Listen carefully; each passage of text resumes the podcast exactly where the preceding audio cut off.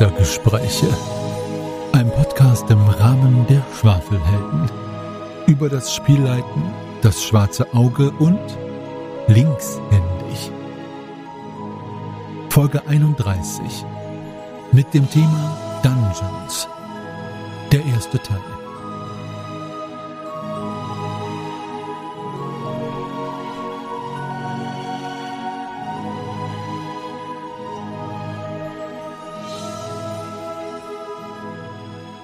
Hallo zusammen, liebe ZuhörerInnen, zu einer weiteren Folge der Meistergespräche. Heute wieder komplett im schönen Oktober. Wir wünschen euch einen schönen Herbst und wir haben ein schönes Thema mitgebracht, sowie auch eine Rückmeldung noch zum letzten Thema Railroading. Aber damit ich nicht hier die ganze Zeit alleine schwafeln muss, habe ich natürlich meine heißgeliebten MitspielleiterInnen und Meister dabei, die da wären der Daniel. Hallo Daniel. Hallo, Fex sei mit euch. Dann die liebe Josi. Grüße. Und natürlich dann Magnus auch mit dabei. Moin.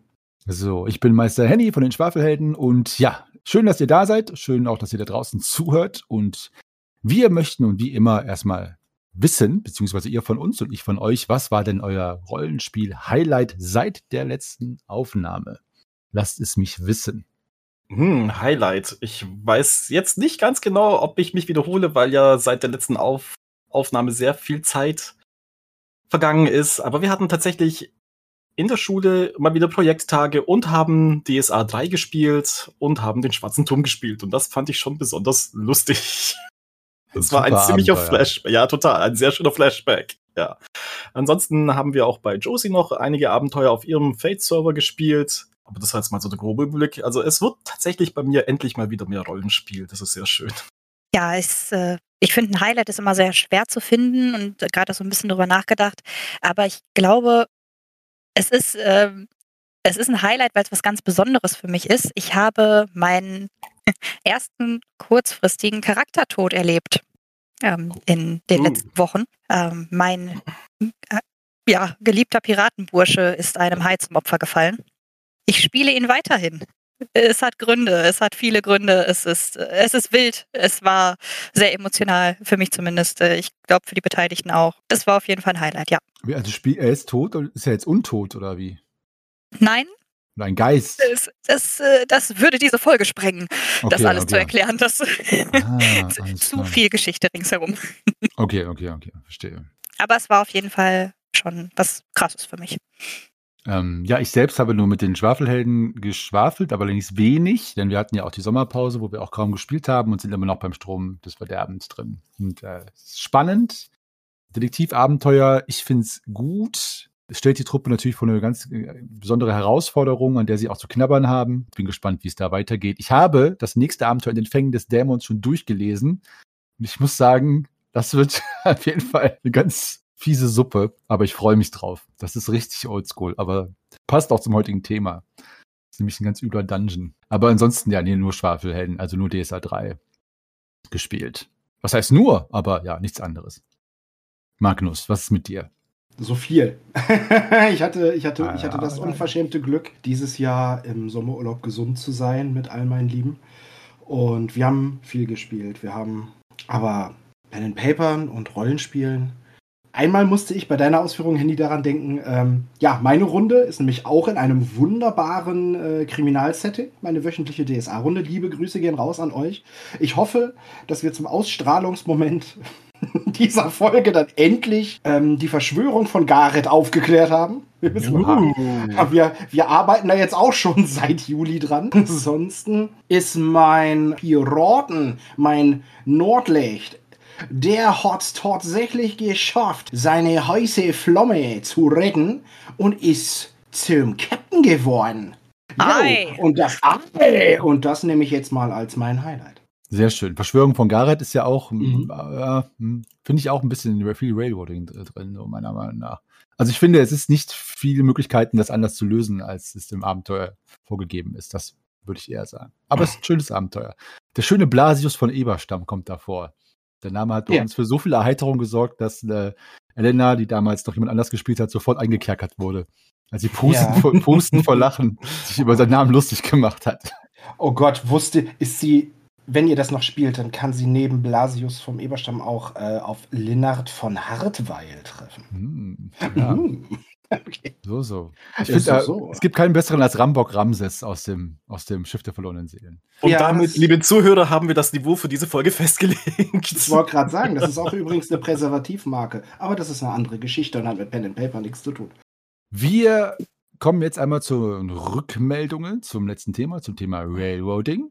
Also, ich lese einmal vor. Es gab eine Rückmeldung zum Thema Railroading. Ich werde die Frage ein bisschen zusammenkürzen ähm, auf die Essenz und dann könnten wir ja, könntet ihr ja nochmal drauf eingehen auf das Thema Railroading. Spannend, also hallo liebe Meister, spannend und Meisterinnen. Spannend fände ich noch Tipps, wie man als Spielleiter Railroading vor den Spielern verbirgt. Denn wie wir gelernt haben, geht es vor allem darum, dass die Spieler nicht das Gefühl kriegen, keinen Einfluss mehr auf den Ablauf zu haben. Zum Hintergrund. Ich leite häufig ältere DSA-Abenteuer, die ich versuche umzusetzen, sodass der Railroad-Anteil aufgebrochen wird. Zum Beispiel der Beginn der Borberat-Kampagne Albtraum ohne Ende. Sobald die Spieler das Ziel vor Augen hatten, und hier fasst er die Geschichte zusammen, aber ich sag jetzt einfach mal, sobald die das Ziel vor Augen haben, haben sie nur noch darauf zugestrebt, egal was ich links und rechts angeboten habe. Sie wollten einfach nur schnellstens ans Ziel gelangen.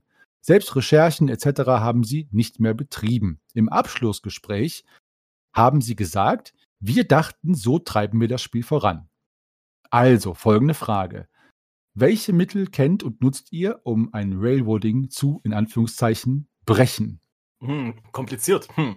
Interessante Frage. Ich glaube, ich hätte das wahrscheinlich gar nicht gebrochen, dieses, diese Art von Spiel. Also wenn die Spieler, Spielerinnen tatsächlich so sehr auf die Story einsteigen und dann auch vorankommen wollen und selber so eine gewisse positive Art von Hektik, sagen wir mal, in das Spiel hineinbringen, dann würde ich das, glaube ich, gar nicht brechen wollen, weil ich glaube, dann hemmt man ja eigentlich dann diesen Spielfluss. Also ich glaube, da, so wie sie es gemacht haben, was der Fragensteller, Stellerin da jetzt äh, wissen möchte, ich glaube, das war eigentlich völlig in Ordnung, wie sie es gemacht haben. Also du würdest jetzt sagen, wenn da gar kein, gar kein Problem vorliegt und die Spieler auch sich nicht beschweren, kann man die ruhig voranbersten lassen. Also ich würde da sogar eigentlich so ein indirektes Lob rauslesen. Ich meine, anscheinend muss das Abenteuer da tatsächlich so packend gewesen, so packend gestaltet gewesen sein, dass sie gesagt haben so, oh Gott, jetzt müssen wir das hier, das ist jetzt genau das Ziel, da streben wir drauf zu. Und ich glaube, bei dem Abenteuer war es ja auch zeitkritisch, glaube ich. Und von daher, ich meine, das war doch eigentlich, war doch eigentlich super. würde ich jetzt mal so sehen. Für mich klingt es ein bisschen danach. Ich weiß leider nicht mehr deinen Namen, der das hier geschrieben hat. Also du hörst ja auf jeden Fall zu. Es klingt für mich ein bisschen so, als wärst du selber eher enttäuscht gewesen davon, anstatt dass die, als, als die Spieler. Und das kann ich natürlich auch verstehen, wenn man jetzt irgendwie was Großes vorbereitet und denkt, da muss jetzt viel Recherche kommen und Detektivarbeit und du hast irgendwelche Nebenplots und Schauplätze eingebaut und die sind daran vorbeigerast. Ja, das äh, ist dann wohl eher was, was dich selber stört und die Spieler nicht. Da muss ich Daniel auch zustimmen. Ich weiß natürlich jetzt nicht, ob es so war. Josi und Magnus, was habt ihr da so für erste Impulse bei diesem, bei dieser Frage? Ja, ich würde fast sagen, lass uns Freunde bleiben. Äh, aber du widersprichst dir da so ein bisschen, finde ich. Also ich pflichte dem äh, Daniel und dem Handy da voll bei. In meinen Augen geht es beim, beim bei der Arbeit mit Railroading eigentlich nicht darum, den Spielern ein, das Gefühl zu vermitteln, dass sie, also dagegen zu arbeiten, dass sie immer das Gefühl haben, sie hätten alle Fäden in der Hand. Ich finde gerade viele spannende Szenen und Settings und gerade die Borberat-Kampagne oder andere Settings, andere Systeme wie Cthulhu, die spielen damit, dass man nicht die Gewalt hat, dass man nicht in der Lage ist, alles zu beeinflussen, nicht in der Lage ist, alles zu steuern. Oder denke ich jetzt mal an irgendwelche kritischen Momente, in, in denen es nicht darum geht zu zeigen, ja hier, ich bin der Held vom Feld und, und, und rette den Tag dadurch, dass ich hier da bin. Ich finde aus einer kritischen Notsituation den Weg. Dann hat das nicht zwangsläufig was mit Railroading zu tun, sondern dann ist das, äh, wie wir das in den Railroading-Folgen auch schon angesprochen haben, ein Stilmittel mit Druck und mit Krise zu arbeiten. Ich habe das ja schon ein paar Mal geleitet, diesen, dieses Einstiegsabenteuer in äh, die Barbara Capernis Albtraum ohne Ende. Möglicher Spoiler. Man kommt eben an einen Punkt, an dem man feststellt, dass man fortlaufend sehr rasch altert. Und dann Nebenangebote zu machen, würde ich, ich habe mich gerade reinversetzt, so verstehen, als sei das ein ein, eine Art Erschwernis von der Spielleitung vielleicht, auf die man reinfällt, um, um äh, eben nicht zum Ziel zu kommen. Ich würde fast sagen, alleine um zu überleben, haben die Charaktere der Mitspielenden da alles richtig gemacht. die Person, die äh, so nett war, uns die Rückmeldung zu geben, ja, aber auch noch auf die Rückfrage, wie machen wir das allgemein? Aber da würde ich jetzt erstmal das Mikro weiterreichen. Für mich ist die Frage insofern schwierig zu beantworten, weil ich keine vorgeschriebenen Abenteuer spiele. Punkt. Also ich habe nicht dieses mhm. Railroading durch festgesetzte Abenteuer. Ähm, wenn ich mir selbst allerdings einen Plot vorher überlege, würde es, oder ist es ja auch Railroading, wenn ich versuche, meine Spieler dahin zu bekommen, sage ich mal. Ähm, klar bin ich dann freier, aber wenn ich halt eine Geschichte habe oder in der es auch Verstrickungen gibt, die einfach nicht anders zu lösen sind, das, das, ist, das widerspreche ich mir schon selbst, egal. Ähm, das ist, ich glaube, man kann Angebote machen, ja, aber sobald ich Spielleiter bin und selbst das Abenteuer geschrieben habe, sind auch Angebote irgendwie wieder Railroading, zumindest meiner Meinung nach. Ähm, aber um etwas zu brechen, wenn ich mir das so vorstellen würde, ich hätte eine Gruppe, die etwas sehr stark folgt und ich möchte aus welchem Grund auch immer nicht, dass sie dem folgt, würde ich glaube ich, als Tipp vielleicht versuchen, nicht unbedingt auf die Geschichte einzugehen, die gerade gespielt wird, sondern auf die Charaktere einzugehen. Das heißt, Dinge zu platzieren oder die Charaktere mit Dingen zu reizen, die für die explizit wichtig sind, auf den Charakter, der gerade gespielt wird, bezogen. Weil warum sollte man gerade diese Gruppe verfolgen, wenn doch hier vorne genau dieses eine Artefakt sein könnte, was schon seit drei Abenteuern eigentlich gesucht wird. Also, dass man da so einen Bruch mit reinbringt, um den Spielern etwas näher zu geben, um die da so ein bisschen abzuholen mehr mit. Wisst ihr, was ich meine? Also in DSA weiß ich nicht genau, wie ich es machen würde. Es ist zu lange, zu lange her vom Spielleiten. Aber in Fate funktioniert das fantastisch, weil man auf Charakteraspekte ausgelegt ist. In DSA geht das garantiert auch bei geübten Spielleitern, Meistern und so weiter. Also ja, also was ich dazu nur sagen kann, ist im Grundsatz, was ich noch schlimmer, also ich finde Railroading ja nicht schlimm. Ich war bei der Folge ja nicht dabei, deswegen ich möchte das jetzt auch nicht ausufern lassen. Ich bin, äh, finde Railroading per se eine gute Sache. Aber was ich noch schlimmer finde, ist halt Stonewalling. Und ich glaube, was noch schlimmer wäre, ist halt quasi, wenn deine Spieler merken, dass du künstlich diesen Antrieb, den sie haben, der ja per se eine positive Energie ist, wenn SpielerInnen sagen, wir wollen etwas und das ist ja am Tisch eine Energie, die immer positiv ist. Klar, kann ihn nerven oder fehlgeleitet sein oder zu Chaos führen, aber das will man ja, dieses Engagement.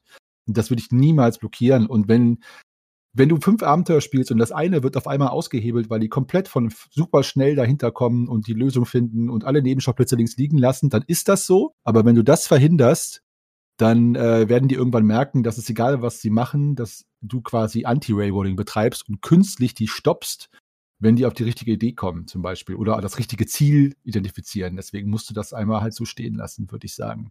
Weil alles andere wäre meiner Meinung nach noch schlimmer. Du würdest sie noch mehr frustrieren. Dann ist das halt so. Außerdem, die haben ja gesagt, wir dachten, so treiben wir das Spiel voran. Dann ist das offenbar was, was sie wollen. Also. Und die Ideen, die du jetzt nicht umsetzen konntest in dem Abenteuer, die dir gefallen haben, weil du sagst, ah, da war ein toller Nebenschauplatz, da war nur irgendwas, das wollte das und das ein NPC oder so, einfach modular ausbauen ins nächste Abenteuer rein, fertig.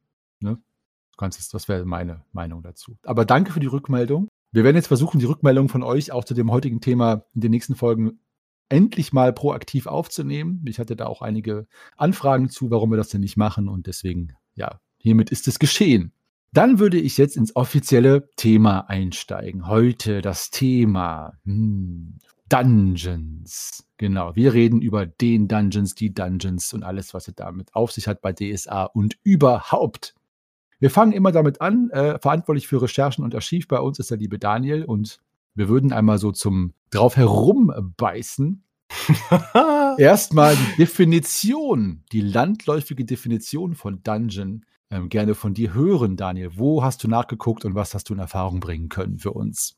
Nun ja, ich habe mich einmal so äh, so ein bisschen eingefühlt, was ist denn für mich eigentlich ein Dungeon? Und dann habe ich es etwa ein wenig abgeglichen mit äh, Wikipedia und ich habe auch die Übersetzungen natürlich für diesen Begriff einfach gesucht und geschaut, was haben die für eine Geschichte. Aber ich werde das jetzt sehr, sehr kurz fassen, bevor ich hier durchreferiere. Aber ja, fangen wir doch einfach mal an. Ein Dungeon ist ja eigentlich, wenn man es übersetzt, ein Kerker. Und das kann einerseits eine alte Bezeichnung für eine Strafanstalt sein. Es kann aber auch ein Verlies sein.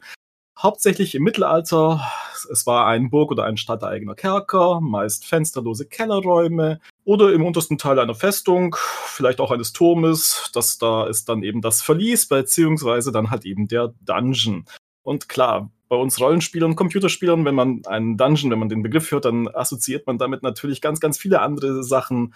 Nämlich, das kann eben ein, und das ist jetzt auch was bei mir eigentlich so das Bild im Kopf ist, es ist halt so ein verschachteltes Raumgängesystem oder vielleicht ein Labyrinth, das irgendwie auf alle Fälle unterirdisch ist. Es ist ein bisschen klaustrophobisch, es ist voller Gefahren, es ist voller Fallen, es ist auch voller Sackgassen, es ist voller Monster, es ist aber auch voller Loot wenn man jetzt mal bei den frühen Computerspielen bleiben möchte. Ja. Ähm, es muss halt erkundet werden. Es ist natürlich alles unbekannt. Man begibt sich da eben mit seinen Abenteurern in Gefahr, muss eben gegen Monster kämpfen, wie gesagt, Fallen überwinden. Manchmal braucht man, also meistens braucht man irgendwie sehr, sehr viel Kraft dazu. Manchmal braucht man auch so ein bisschen Grips dazu, um durch einen Dungeon zu kommen. Dann andererseits gab es bei Computer, wenn wir schon bei Computerspielen sind, gab es natürlich auch viele Computerspiele, die haben das Ganze da mal so ein bisschen karikiert oder ad absurdum geführt. Du warst ja beispielsweise bei manchen Spielen warst du ja dann ein, warst du quasi dann der Dungeon Master und hast versucht zu verhindern, dass irgendwelche Helden durch deinen Dungeon gehen, indem du ihnen noch mehr Monster entgegengeworfen hattest. Gab es auch ein paar sehr, sehr lustige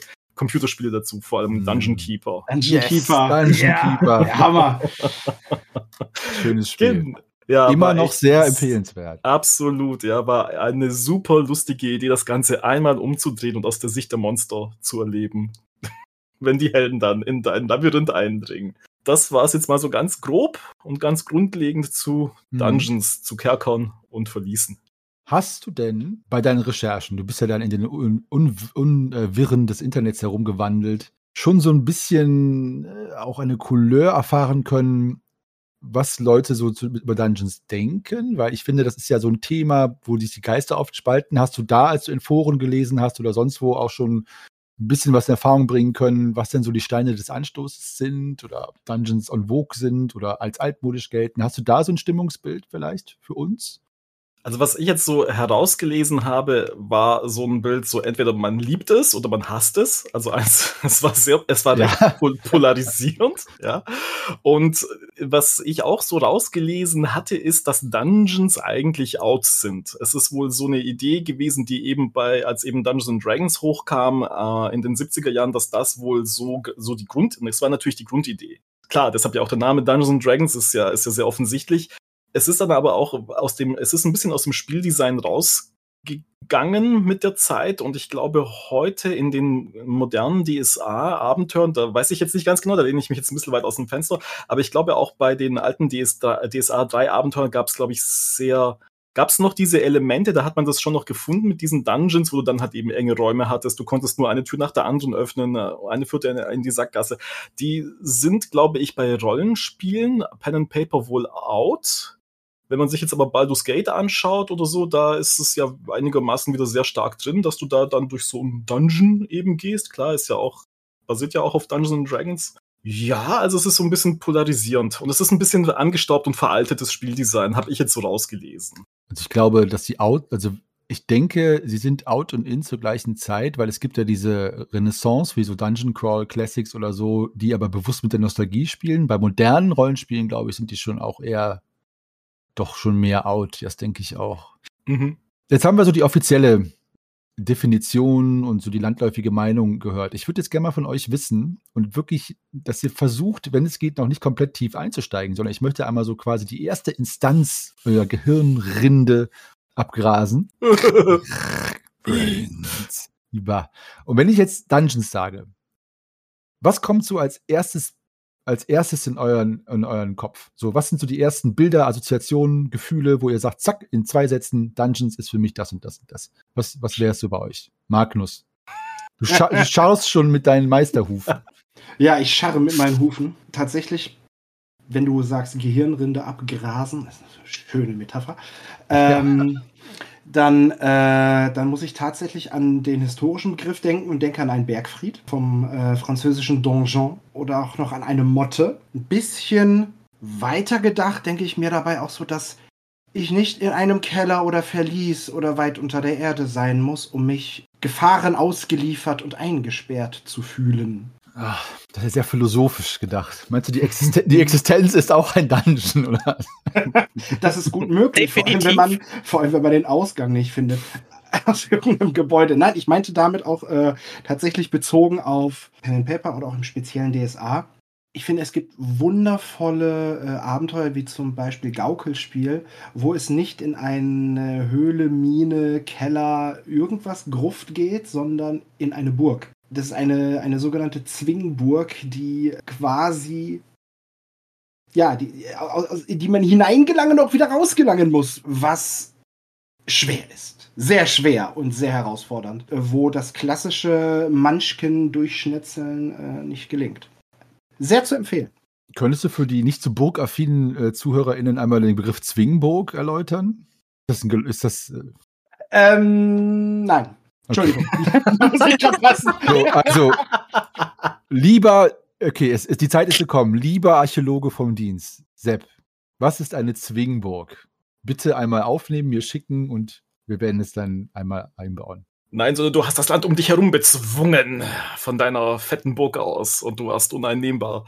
Wenn ich das jetzt hier auf Wikipedia einmal so ganz schnell querlese, würde ich sagen. Ja, aber, aber zwingen und das, das ja. kommt ja von Zwang und Zwängen und das heißt ja nur zusammen sein. Also wenn etwas gezwungen ist im endlichen, eigentlichen Sinne. Also, aber ist ja auch egal. Sepp, Sepp ich würde trotzdem sagen, dass Sepp uns vielleicht nochmal aufklärt, auch über, genau, ja. die, auch das, über die Bedeutung des Wortes zwingen in dem Kontext. Ja, also ich würde einmal, äh, Josi, möchtest du? Klar. Was war die Frage? Die erste Assoziation bei dem Wort dann, die erste Assoziation bei dem Wort Dungeon. Ja, alle, natürlich. Alle tiefgründigeren philosophischen und semantischen Fragen, die du damit aufwerfen möchtest, wie Magnus. Gerade auch. Ich, ich glaube, ich bin da jetzt absolut langweilig und unspektakulär. Wenn ich an Dungeons denke, denke ich an Rollenspiel, ich denke an unterirdisch, ich denke an nasse Füße, an Rad, an klamme Wände, an keine Fenster, an irgendwelche verrotteten Leichen in Zellen. Yes. So richtig, richtig Dungeon-Klischee. Nice. Da schließe ich mich an. Feuchter hm. kahler Stein muss es immer sein. Ja. ähm, nee, ich, also ich denke, darüber hinaus, was äh, Josie sagt, das ist, denke ich, halt an Nostalgie vor allen Dingen. Also es hat für mich so eine nicht wehmütig möchte ich nicht sagen, aber so eine schon wohlige Nostalgie, so ein uriger, knolliger Dungeon finde ich immer klasse, weil das mit mir aber auch ein bisschen mit einer Spielattitude einhergeht, alles nicht zu ernst zu nehmen. Also ich sag mal, das nächste Abenteuer mit den Schwafelhelden ist ein richtig knarziger Dungeon. Und ich weiß schon, es wird total lustig, aber es ist wie ein B-Movie. Man muss sich drauf einlassen und ich habe vollstes Verständnis dafür, wenn man gerade nicht diese Lust hat oder kein Connoisseur ist von diesen B-Movies, dass man das dann nicht mag. Aber ich mag Dungeons sehr gerne. Und ich denke, und ich denke an den großen Schwarzmagier, der sinnloserweise da hinten an, an irgendetwas arbeitet und nur darauf wartet, dass irgendwann die Helden kommen und ihn bezwingen. Ganz egal, wie er dann heißt. Also, das muss immer sein am Ende von dem Dungeon. Das ist meine Assoziation. Okay. Daniel? Da, da, ja, ich, wenn ich jetzt einfach an Dungeons denke, ich überlege gerade die ganze Zeit, woher ich diese Bilder im Kopf habe. Aber bei mir ist es dann wirklich so, dass ich so muskelbepackte Helden und Heldinnen sehe, die dann mit ihren Waffen sich tatsächlich einmal so den Gang entlang schnetzeln, alles umhauen, was ihnen in den Weg kommt, Türen eintreten, Schädel einschlagen und dann schauen, was sie aus diesem Dungeon mit herausnehmen können an Loot. Ich habe keine Ahnung. Vielleicht habe ich zu viel Menschen gespielt. Ich weiß es. Ja, aber so, aber so was weiß aber nicht, wo, wo ich jetzt diese, diese Bilder her habe. Ich, ich, möchte ein bisschen Werbung machen. Es gibt ein wunderbares Kinderbuch, ähm, das auch für Jugendliche, Erwachsene geeignet ist. Das heißt Nobody Likes a Goblin. Und es geht um einen Goblin, der in einem Dungeon lebt, zusammen mit einem Skelett.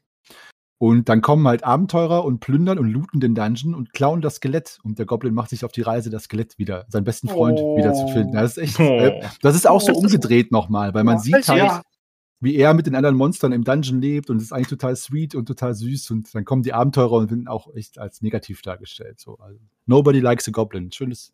Als du gerade sagtest, Henny, da arbeitet der Schwarzmagier an etwas, wartet nur darauf, dass die Hellen kommen, musste ich auch an eine super ähm, so fanmäßige, Fanbase-mäßige Verfilmung denken. Und zwar äh, gab es ja mal solche äh, Filme von so Filmstudierenden aus den USA hier, ähm, The Gamers 1, 2 und 3 und die haben mhm. eine kleine Serie gemacht, die heißt Journey Quest. Und die gehen auch in so, bei Staffel 1 in so einen klassischen Dungeon rein. Ich kann es nur empfehlen. Journey Quest, okay.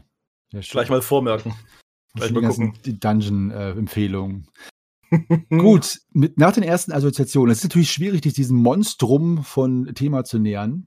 Was mich jetzt interessieren würde, entweder ob ihr da historisch bewandert seid, ich weiß nicht, Magnus, du vielleicht, oder nach eurem Dünken, Dungeons sind ja wirklich sehr prävalent und überall in allen alten Rollenspielen immer dabei gewesen. In den 70ern bei Tunnels and Trolls und D&D und was auch immer, DSA 1. Wieso eigentlich? Also, warum ist das so? Weil wir reden darüber mit dieser Selbstverständlichkeit, ja, Dungeons, klar, hier die letzten 20, 30 Jahre, jetzt natürlich nicht mehr, jetzt ist alles anders, aber warum war das grundsätzlich eigentlich, abgesehen davon, dass es sich selbst natürlich reproduziert hat durch Kopieren, warum waren Dungeons von Anfang an so wichtig und unabdingbar was wisst ihr das? Oder habt ihr das schon mal gehört? Und wenn nicht, was glaubt ihr, warum das so ist oder war? Magnus, weißt du da was oder soll ich mal drauf losphilosophieren? Ich würde an dieser Stelle auch raten wollen. Ich habe da einen ganz heißen Verdacht, aber ich glaube fast, dass du noch eher auf diesen kommst.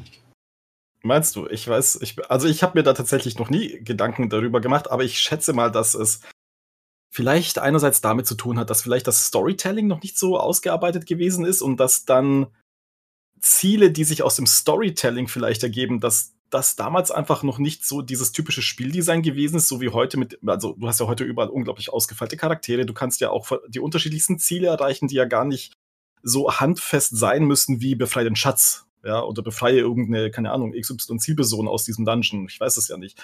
Vielleicht war halt dann dieser Weg durch diesen griffigen Dungeon einfach das Ziel. Das heißt, du musstest, also der Erfolg in diesem Dungeon-Abenteuer hat halt, war halt eben dieses Überleben. Du hast diesen Dungeon überlegt, der vor Fallen und vor Monstern nur so strotzte. Und es war ein, und ein Dungeon ist ja ein unglaublich abgesteckter Raum, ein unglaublich vordefinierter, superklarer Raum, wo dann diese Action stattfindet. Und ich glaube, das war halt für das damalige Spieldesign, ich glaube, die waren ja relativ, relativ schnell gemacht. Und der Erfolg definierte sich dann dadurch, dass du eben deiner, mit deinem Helden oder mit deiner Heldinnengruppe dieses, diesen Dungeon schaffst. Frühes Spieldesign, würde ich jetzt mal daraufhin zurückführen. Zum einen. Vielleicht kommen wir noch auf ein paar andere Gedanken im Lauf der Diskussion. Also du meinst, das Ziel war klarer gesteckt dadurch, so dass, dass, dass der Progress war mhm. nachvollziehbarer. Genau, okay. es, war, es war einfach so ein super klares Ziel, denke ich. Du konntest sehr viele Abend, also abenteuerliche Elemente in diese verschiedenen Räume reinpacken, wenn du die nächste Tür und die nächste Tür und die nächste Tür eingetreten hast oder den nächsten Gang entlang gegangen bist. Und ich schätze mal, dass also ich kenne jetzt, wie gesagt, ich kenne jetzt die ganz uralten Abenteuer nicht oder auch die Sachen, die jetzt bei Dungeons Dragons in den 70ern waren, aber ich glaube, da war es ja im Prinzip, wie man es ja bei Stranger Things vielleicht auch gesehen hat, war es ja im Prinzip so, du gehst durch diesen Dungeon und am Ende steht halt einfach so der Endboss oder du weißt irgendwo da drin ist wahrscheinlich der Endboss und du versuchst dich und du versuchst ihn eben zu finden und du brauchst dazu gar nicht mal so eine großartige Story. Ja, es wir hatten, klang ja vorher schon an, da unten ist halt irgendwo ein böser Zauberer und den musst du halt finden und musst ihn halt eben platt Plätten. machen. Und, genau. Mhm. Und das war halt eben das frühe Spieldesign, bevor nachher noch dieses ganze elaborierte Storytelling dazugekommen ist. Also ich, ich glaube, also ich, ich, ich sehe das auch wie du. Ich denke vom Praktischen her, ich weiß halt, was halt wirklich schon, ich glaube auch in den 50er, 60er Jahren schon en vogue war, war so Spielen, so Militärsimulationen also mit Miniaturen. Mhm.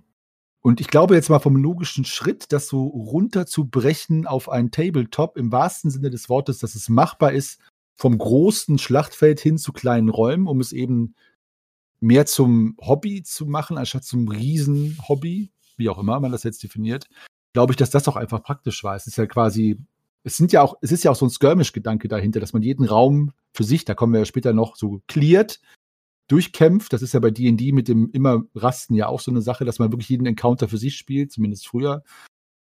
Und äh, ich glaube, dass es auch daran liegt, einfach diese praktische Umsetzung. Und das ging halt nur mit kleinen Räumen, die dann jedenfalls ein 9x9 oder 12x12 Battlefield waren dann, die dann immer so nacheinander durchgekaut waren. Ich kann mir vorstellen, dass es halt auch daran lag. Das würde ich jetzt nochmal, das wäre jetzt aber auch nur Spekulation. Mhm. Aber ich weiß halt, dass es eben diese Transition gab von diesen großen Militärspielen äh, bis hin zu dann irgendwann zu diesen Pen-and-Paper-Spielen, die auch alle sehr kampflastig natürlich waren damals noch. Mhm. Josi und Magnus, eure Gedanken und euer Wissen dazu. Ja, ich habe keine Hintergrundinformationen zur Geschichte, zur Entwicklung von Pen and Paper, muss ich dazu sagen, oder vom Rollenspiel her. Rein vom Bauchgefühl würde ich jetzt gar nicht mal in die Anfänge gehen, sondern eher von, wie hat sich oder wohin hat sich ein Dungeon weiterentwickelt. wenn man das jetzt auf Computerspiele runterbricht oder auch auf, beim Pen and Paper, also wirklich dieses vom Dungeon hin zu Open World oder zu mach, was du möchtest, wir kriegen das schon hin mit der Geschichte so ungefähr. Ähm, das ist, äh, das ist der Punkt, bei dem ich mir denke, ich persönlich finde es schon als Spielleitung herausfordernder, teilweise spannender, aber halt wirklich herausfordernder, eine Open World zu bedienen.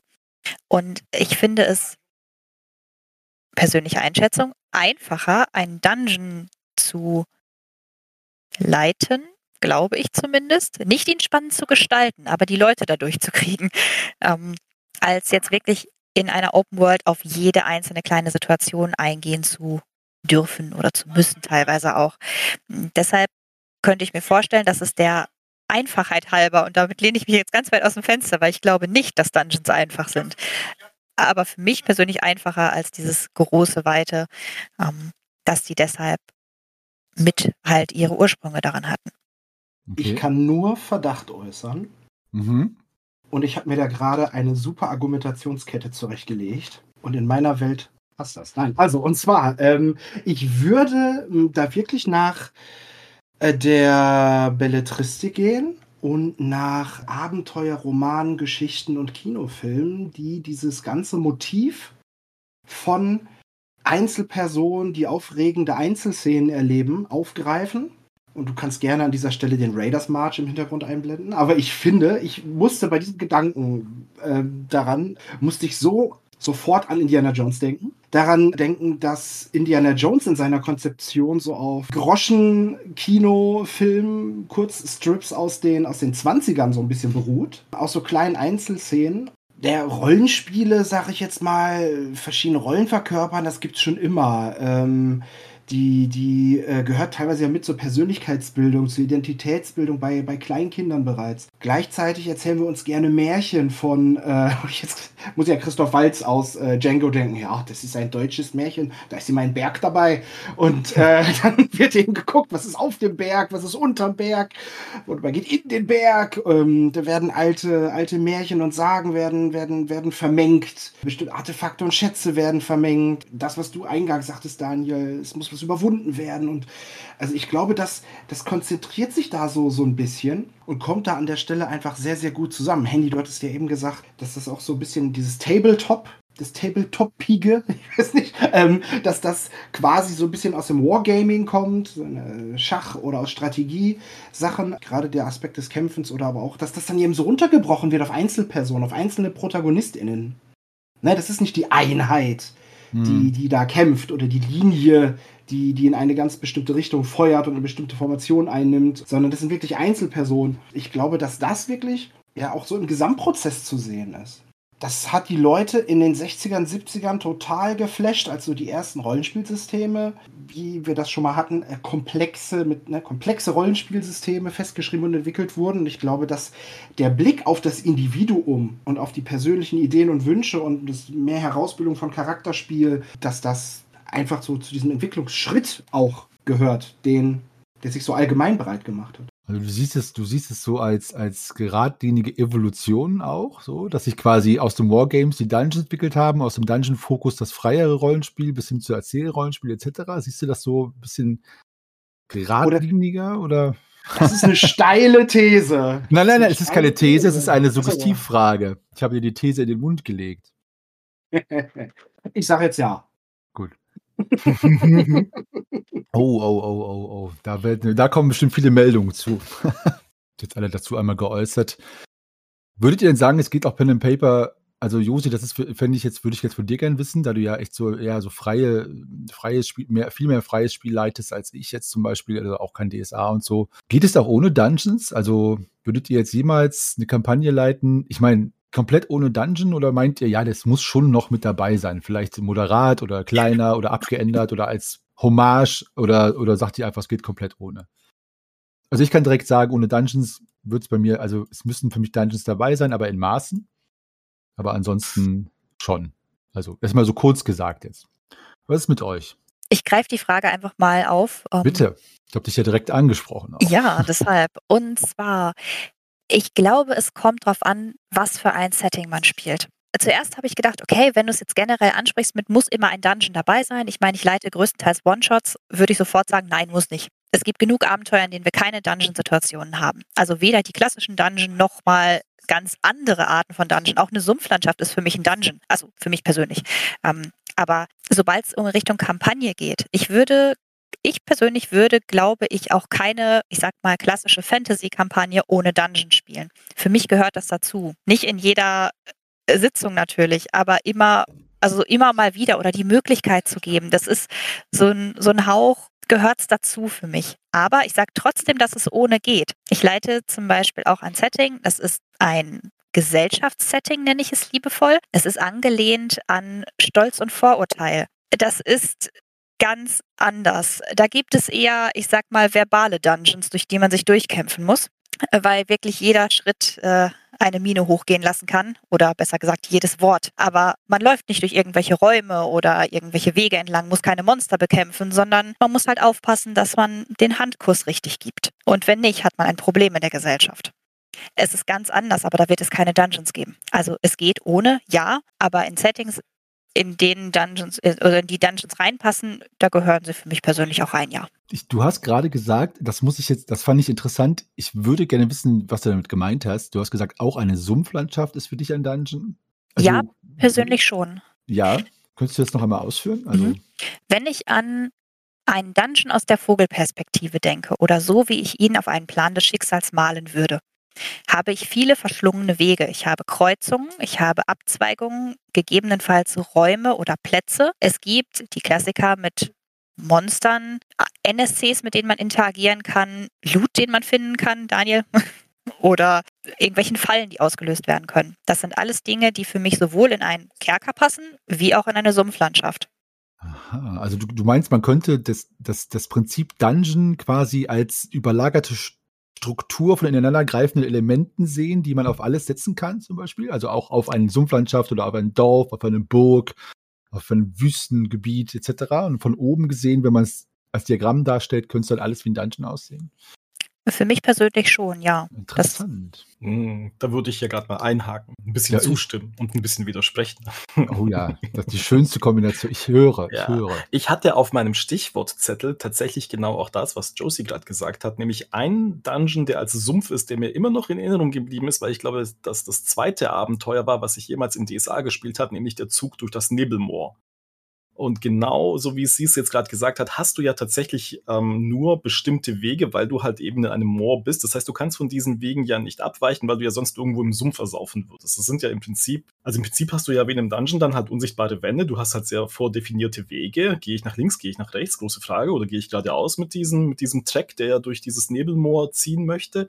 Und dann hast du ja genau auch dieses, und das ist ja, glaube ich, jetzt so ein Element, was das für mich jetzt ausmacht, da wo ich jetzt widersprechen würde. Ich glaube nicht, dass ein ich glaube nicht, dass ein Dorf für mich ein, ein Dungeon-Gefühl erzeugen würde, weil für so ein Dungeon, da gehört für mich auch so dieses, diese beklommen, dieses beklemmende Gefühl, ja, dieses klaustrophobische gehört für mich irgendwie dazu. Ja, es muss irgendwie was von Enge haben. Äh, du musst das Gefühl haben, du kannst nicht in jede Richtung irgendwie abhauen, ja, sondern du kannst echt nur entweder vorne, hinten oder vielleicht gerade noch nach rechts, ja, wenn es irgendwie weitergehen soll. Aber ansonsten bist du halt in deiner Bewegungsfreiheit sehr eingeschränkt. Und das ist was, was, für was ein Dungeon für mich ja eigentlich auch ausmacht. Aber da, wo sie halt eben recht hat, ja, es passt eigentlich auf einen Sumpf, weil da kannst du halt nicht überall hingehen. Also gerade im Nebelmoor zum Beispiel, da kannst du wirklich nur auf diesen Weg oder auf diesen Wegen, die sich verkreuzen, entlang oder, oder du säufst halt irgendwo ab mit deinem, mit deinem Pferdewagen. Gehört ein Dungeon zum Pen and Paper dazu? In seinen verschiedensten Erscheinungsformen? Ja, bitte. Okay, da sind wir schon bei der, da leitest du gut zur nächsten Frage über. Wir reden die ganze Zeit von dem Dungeon und ich glaube, wir haben wahrscheinlich alle zu 80 Prozent überlagert das gleiche Bild im Kopf. Habt ihr im Laufe eurer Laufbahn das erlebt oder auch als Spielleiter oder Spieler? Gibt es überhaupt verschiedene Arten von Dungeons, die sich kategorisch unterscheiden? Weil es gibt ja, also, ich hab, ihr habt vielleicht diese, diese Buzzwords, so wie Living Dungeon, Mega Dungeons, alles schon mal gehört. Könnt ihr damit was anfangen? Kennt ihr verschiedene Dungeons und wodurch die sich unterscheiden? Hm, Kenne ich jetzt so nicht. Vielleicht, äh, weiß ich, also diese Buzzwords sind an mir jetzt völlig vorbeigegangen, aber wenn es um Rollenspiel geht, tummel ich mich jetzt auch gar nicht so wahnsinnig viel im Internet oder in irgendwelchen Internetforen oder sowas. Was ich halt, was ich halt so interessant fand, die großen Dungeons, die ich ja dann geleitet hatte, als die mal bei DSA aufgetaucht sind. Also wie gesagt, einmal dieses Nebelmoor-Abenteuer, das fand ich, also fand ich klasse, obwohl, wenn man es heute so rückblickend anschaut, klar, das ist halt veraltet. Ja, es ist veraltetes Spieldesign und so weiter und so fort. Und es hat wahrscheinlich auch einen ziemlichen Nostalgiebonus.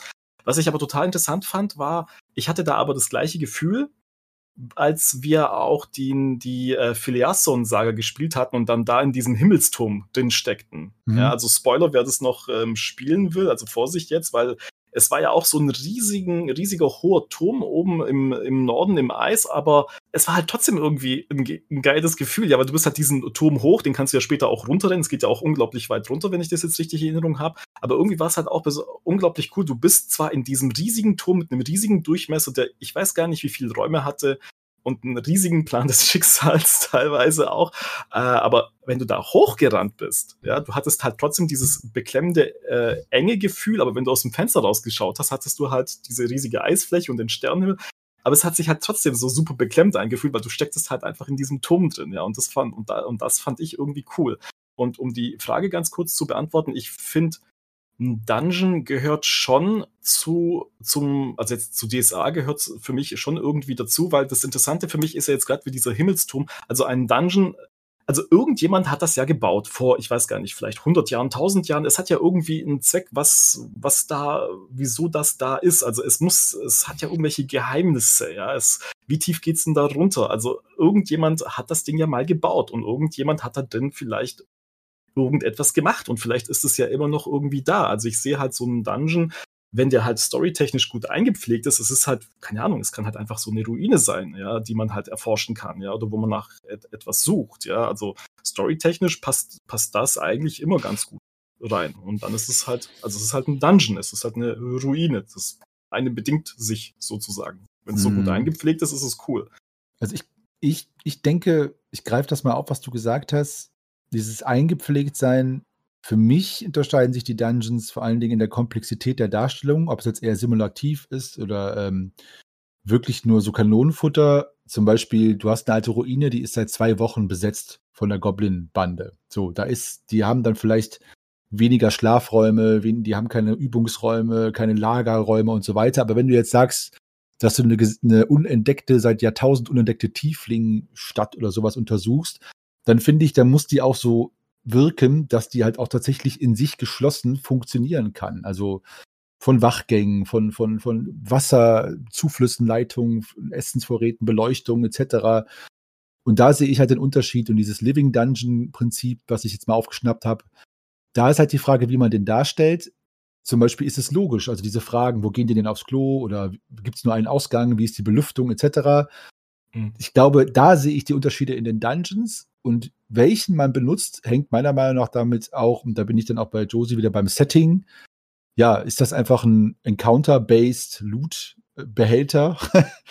Oder ist es halt, ist es halt wirklich auch lore-basiertes etwas, ähm, was zum Beispiel tatsächlich äh, in der Welt auch eine Anbindung hat, die auch danach noch weiter existiert, vielleicht oder schon vorher lange existiert. Und ich glaube, da sehe ich die verschiedenen Art der Dungeons vor allen Dingen. Und das ist dann eher die Frage, wie man die Welt darstellt. Also ich bin ja nicht so simulationsmäßig unterwegs und für mich muss ein Dungeon auch keinen Sinn machen am Ende. Das ist mir eigentlich Wumpe so. ähm, es sei denn, er hat natürlich, entwickelt sich später noch zu irgendwie irgendwas anderem oder äh, in der Spielwelt. Und da sehe ich halt, in der Komplexität sehe ich die Unterschiede in den Dungeons und in der, der Stil der Spielleitung.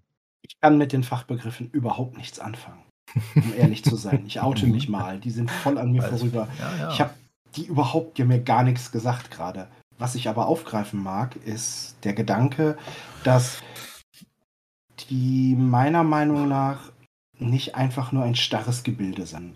Ich finde es schön, wenn sie. Ja, genau. Also ich finde es ah, schön, ja, wenn sie mit Leben und mit Möglichkeiten gefüllt sind und nicht nur Möglichkeiten, die man sich in barer Münze in die Taschen steckt, sondern dass sie so derart gefüllt sind, um jetzt mal das seit zwei Wochen von Goblins besetzte äh, Ruinchen aufzugreifen von dir. Wenn ich jetzt mit meiner DSA-Logik und ein bisschen Elfendenken daran gehe. Um Gottes Willen. aber welcher der Zwölfe? und dann. äh, Fax natürlich. wir wissen doch alle, das ist, es gibt nur, es gibt nur den Güldenen. Nein, also, und zwar, ich fände das toll, man, solange man diesen puren Looten und Levelcharakter rausnimmt, kann man es mit Leben füllen. Kann, füllt man es mit Kommunikation, kann es weitergehen. Spielen die aber eine lange zusammenhängende Kampagne, wo eine Rückkehr an diesen Ort möglich ist. Ähm, Beispiel Turm im Nebelmoor. Na? So, als Beispiel. Ähm, was kann da möglich sein? Die Goblins sind seit zwei Wochen da, aber da gibt es vielleicht eine Kelleretage, in die sie sich bisher nicht reingetraut haben, wegen dieser. Wegen dieser unglaublichen, dicken, großen, klebrigen Spinnweben. Oder aber, sie haben da unheimlich Probleme, Nahrung zu finden, um nicht gleich doch vom nächsten Ritter mit, seinen, mit seiner Gefolgschaft gejagt zu werden. Und die Elfe äh, schafft es den. Äh, bietet den Heilung, bietet den Nahrung, weil sie schlichtweg äh, eine Stunde um den Busch tanzt und dann trägt er Früchte. Und ähm, oh, so, nur als Beispiel, man hat am Ende vielleicht einen befreundeten Goblin-Stamm. Oder man spielt doch Haut drauf wie nix und äh, hat eine Burg. Ohne Goblins. Oder also ich finde es schön, wenn man noch ein bisschen mehr draus machen kann und wenn das Ganze noch ein bisschen sich mehr in die Spielwelt einwebt und dazu wächst. Das finde ich schön. Ich will damit nicht sagen, dass so ein klassischer Indiana Jones-mäßiger Dungeon, der nach dem, der nach dem Finden des, des Epic Loot äh, in sich zusammenstürzt und man muss noch heile raus, bevor der Berg in sich zusammenfällt. Ähm, natürlich hat, kann das auch seinen Reiz haben. Ja. Aber grundsätzlich bin ich eher bei, bei so einem hm. Begriff. Etwas, das dazu wachsen kann, was die eigene Spielwelt auch anhand der Entscheidung der Charaktere bereichern kann. Schönes Schlusswort. Josi. Verschiedene Arten von Dungeons. Da bist du wahrscheinlich jetzt nicht die schlechte, Ansprech schlechte Ansprechpartnerin, aber. Na, hör mal, ich bin genau die richtige Ansprechpartnerin da dafür. Dungeon um, Josie, wie würde ich auch nennen. Um zu sagen. ich bin die richtige Ansprechpartnerin, um zu sagen, dass ich mich genauso wenig mit den Fachbegriffen auskenne wie Magnus.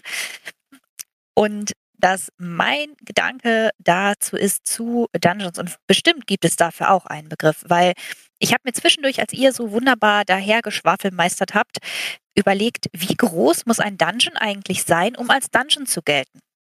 Muss es eine gewisse Anzahl an, für mich sind es immer noch die Wegkreuzungen geben, damit es ein Dungeon wird? Oder reicht es schon, wenn man irgendwo in einem Haus ist und in den Keller geht und dort hat man einfach drei Kellerräume, einmal für Lagerkeller, ein Partykeller und ein Gerätekeller, keine Ahnung. Also ist es dann schon ein Dungeon, wenn es dann noch eine Tür gibt, die wieder in den Garten führt? Habt ihr in eurem Haus, sofern ihr in einem Haus lebt, ein Dungeon unten im Keller? Also ist jetzt immer die Frage, was man da so looten kann. Aber ähm, ich finde das, also vielleicht gibt es auch für, gibt es Tiny Dungeons? Ich möchte es gerne wissen. Wenn es jemand weiß von den äh, werten ZuhörerInnen ähm, da draußen, wenn es so etwas gibt, wenn ihr da Begriffe für kennt, oder Handy, wenn du uns gleich direkt dazu aufklärst, ähm, ich fände es super interessant, mal zu wissen, ob es dafür halt auch Begriffe gibt für dieses, ich bin gerade in einer großen Burg, ich muss mal irgendwo durch. Eigentlich ist das ja alles gar kein Dungeon, aber ups, da plötzlich schon. Wisst ihr, was ich meine? Also welche Elemente einen dazugehören, damit man sagt, das ist jetzt ein Dungeon? Ja, und wie gesagt, ja. wie groß muss das sein? Weil ich finde so diese, mh, hm, jetzt gar nicht mal, ich gehe irgendwo rein und habe ein ganzes Abenteuer in diesem Dungeon, sondern gerade wenn ich eine Kampagne spiele, nur mal so einen kleinen Teil, einen kleinen Ausschnitt, nur mal einen Abend oder so, dass man den da verbringt, dass das so ein bisschen schon etwas sehr Besonderes ist, aber nicht im Vordergrund steht, weil es der einzige Handlungsort ist. Sowas fände ich sehr spannend. Definition, ja, das ist eine gute Frage. Also erstmal gebe ich die weiter an die Community und würde sagen, ja, alle, was ob es Tiny Dungeon gibt oder was ein Mega Dungeon oder Living Dungeon bedeuten soll, bitte schreibt uns das gerne mit einer langen Liste. Wir können das mal aufgreifen. Ich finde, ich würde das, was Daniel am Anfang bei der Definition genannt hat, was für ihn ein Dungeon ist, ich glaube, ein Dungeon ist etwas, wo man nicht rein und raus geht während des Spiels. Also ich habe das Gefühl, das ist so ein bisschen von der Idee her, man geht hinein und arbeitet den durch und hat den dann gelöst, egal was das Ziel dann ist. Und das finde ich als Dungeon so per Definition in sich geschlossenen Abschnitt so ein bisschen. Also wenn man jetzt ein Abenteuer hat und da ist eine Burg und man besucht die Burg und spricht mit dem Herzog oder wie auch immer und geht wieder raus und später geht man wieder in die Burg und wieder rein und raus, dann ist das, würde ich sagen, kein Dungeon. Aber wenn man sagt, okay, wir müssen in die Burg und dort jemanden befreien, des Nachts und alle Fallen überwinden, einmal, ne? und dann ist das Abenteuer fertig, wenn man die Person befreit hat, das ist für mich ein Dungeon dann. Also praktisch so eine Art äh, totalitäre Institution. Also der man nicht quasi entrinnen kann auf Wunsch, sondern durch die man, wo sich, wo sich, wo, wo der, wo die Überwindung oder der, das Finden des Ausgangs äh, dazugehört. Ja, schon. ein bisschen Also, nach, ja. Ja, weil bei, den. MMO, bei MMOs doch. ja, es ist ja, okay, aber es ist zumindest ein Ansatz, weil bei MMOs zum Beispiel ist es ja auch so. Es gibt die instanzierten, also bei World of Warcraft zum Beispiel Elemente und die freien. Und die instanzierten sind schon so gedacht, dass man die durchboxt und bis zum Ende und dann hat man den erledigt und dann gibt es halt die offenen, offenen Stellen. Und ich finde, ja, dieses Hineindelven, um jetzt mal das Englisch zu nehmen, wenn man jetzt irgendwo beim schwarzen Turm ist und sagt so, wir gehen jetzt in den Keller und die Spieler gehen ja fast nie. Ich meine, das ist wirklich konterintuitiv. Es hat noch nie einer gemacht, auf halbem Weg hinaus, wieder ins Dorf zurück, rüsten sich wieder aus und gehen dann in den Dungeon zurück, sondern die ziehen den dann durch, weil das irgendwie so inhärent so im Kopf drin ist. Und ich glaube, dass das zumindest der Definition nahe kommt. So, jetzt sind alle schon wieder aufgebracht. Ich sag nichts mehr. Daniel, du hast zuerst deine Meldung. Und dann Und du bitte. Und das Klasse ist, genau das hat meine jetzige Jugendgruppe gemacht Ja, aber ist beim ja falsch. Schwarzen Turm. Nein, ja, Spaß, Spaß, Spaß. Aber nein, das, was heißt falsch? Aber für mich war es halt so ungewohnt, weil ich meine, bisher war das bei jeder Abenteuergruppe, mit denen ich dieses Abenteuer gespielt hatte, war es halt so, beim Schwarzen Turm unten, als sie nachher noch gesehen haben, oh, da geht's ja noch weiter, natürlich sind die da runter, ja. Und bei denen war das so, die hatten halt zuerst diese Diebe besiegt, haben dann gesehen, so, äh, oh, da unten geht's dann eigentlich noch weiter. Ja, aber sie selber waren halt schon so ein bisschen angeschlagen, hatten ein paar Heiltränke verbraucht und die haben dann echt tatsächlich gesagt, so, nö, wir gehen jetzt erstmal nach Gareth, bringen da die Mhm. Diebe hin und holen da uns das Kopfgeld und dann kommen wir nachher nach einer Woche Ja, zurück, okay. nachdem wir uns ausgeht. Ja. Ja, es war ein bisschen merkwürdig. Ja. Und der andere Punkt, wo ich so rum überlegt habe, was du ja auch gerade lustigerweise angeschnitten hattest, wenn du bei dem schwarzen Turm in diesen Dungeon runtergehst, da habe ich erstmal überlegt, ist das für mich ein Dungeon, obwohl das so klein ist? Also ich hatte jetzt wirklich nie bewusst gedacht, so, ach ja klar, dieser Abschnitt im Abenteuer ist jetzt der Dungeon. Das war halt so für mich, da geht's halt, da geht's halt in den Keller und dann geht's halt noch irgendwie in so ein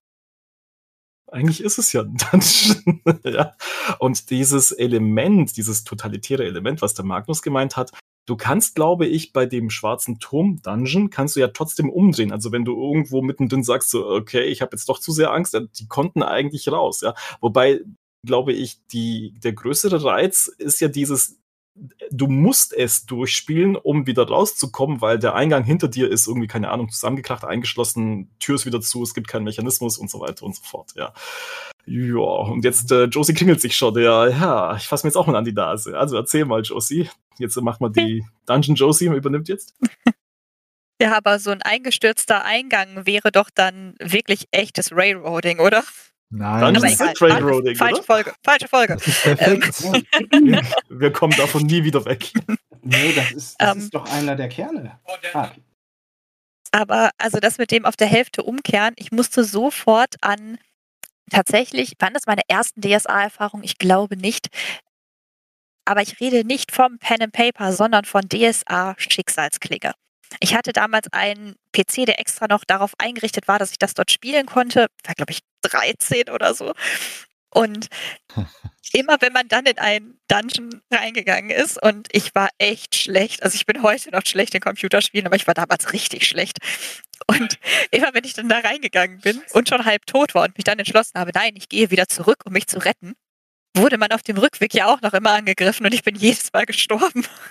Einfach aus Erfahrung heraus. Ich, ich habe dieses Spiel weder durchgespielt noch überlebt im Endeffekt. Und ähm, das war auch völlig in Ordnung so. Aber deshalb gehe ich in Dungeons nicht zurück, weil ich sonst sterben würde. Hm. Definitiv. Ja. Das war der Bogen. Alles so, ja, geil. Okay, Genau. krass. Kein Zurück in Dungeons. Das würde ich auch wirklich, da würde ich auch, also als Meister ganz schön rot sehen, wenn das jemand machen würde. Es sei denn, bei Schwarze Turm, Daniel, finde ich es nochmal was anderes, weil das ist ja auch schon zweigeteilt und das Abenteuer schlägt auch explizit vor, dass man das Abenteuer hier beenden kann. Mhm. Als Meisterinformation. Und da finde ich nochmal, ist ja eh so ein Cut gegeben. Dringen wir noch jetzt in dieses Okkulte da unten ein oder Mhm. belassen wir es bei diesem Räuberholen ausbeuten? Aber wenn jetzt mittendrin jemand dann zurückgeht und sagt, wir warten einen Monat und kommen dann zurück, voll ausgerüstet und total geheilt, das, da wäre ich auch, also da wäre ich auch allergisch. Da würde ich sagen, nein. Aber, aber, aber so spielt man die Dungeons in Schicksalsklinge erfolgreich durch. Deine Leute Ja. haben ja auch Durst und Hunger. Nein, nein. Und dann müssen nicht. die wieder raus. Und dann müssen sie erstmal, da gehst du nur in die Taverne, dass sie die dir nicht verhungern. Nee, nee, nee, nee.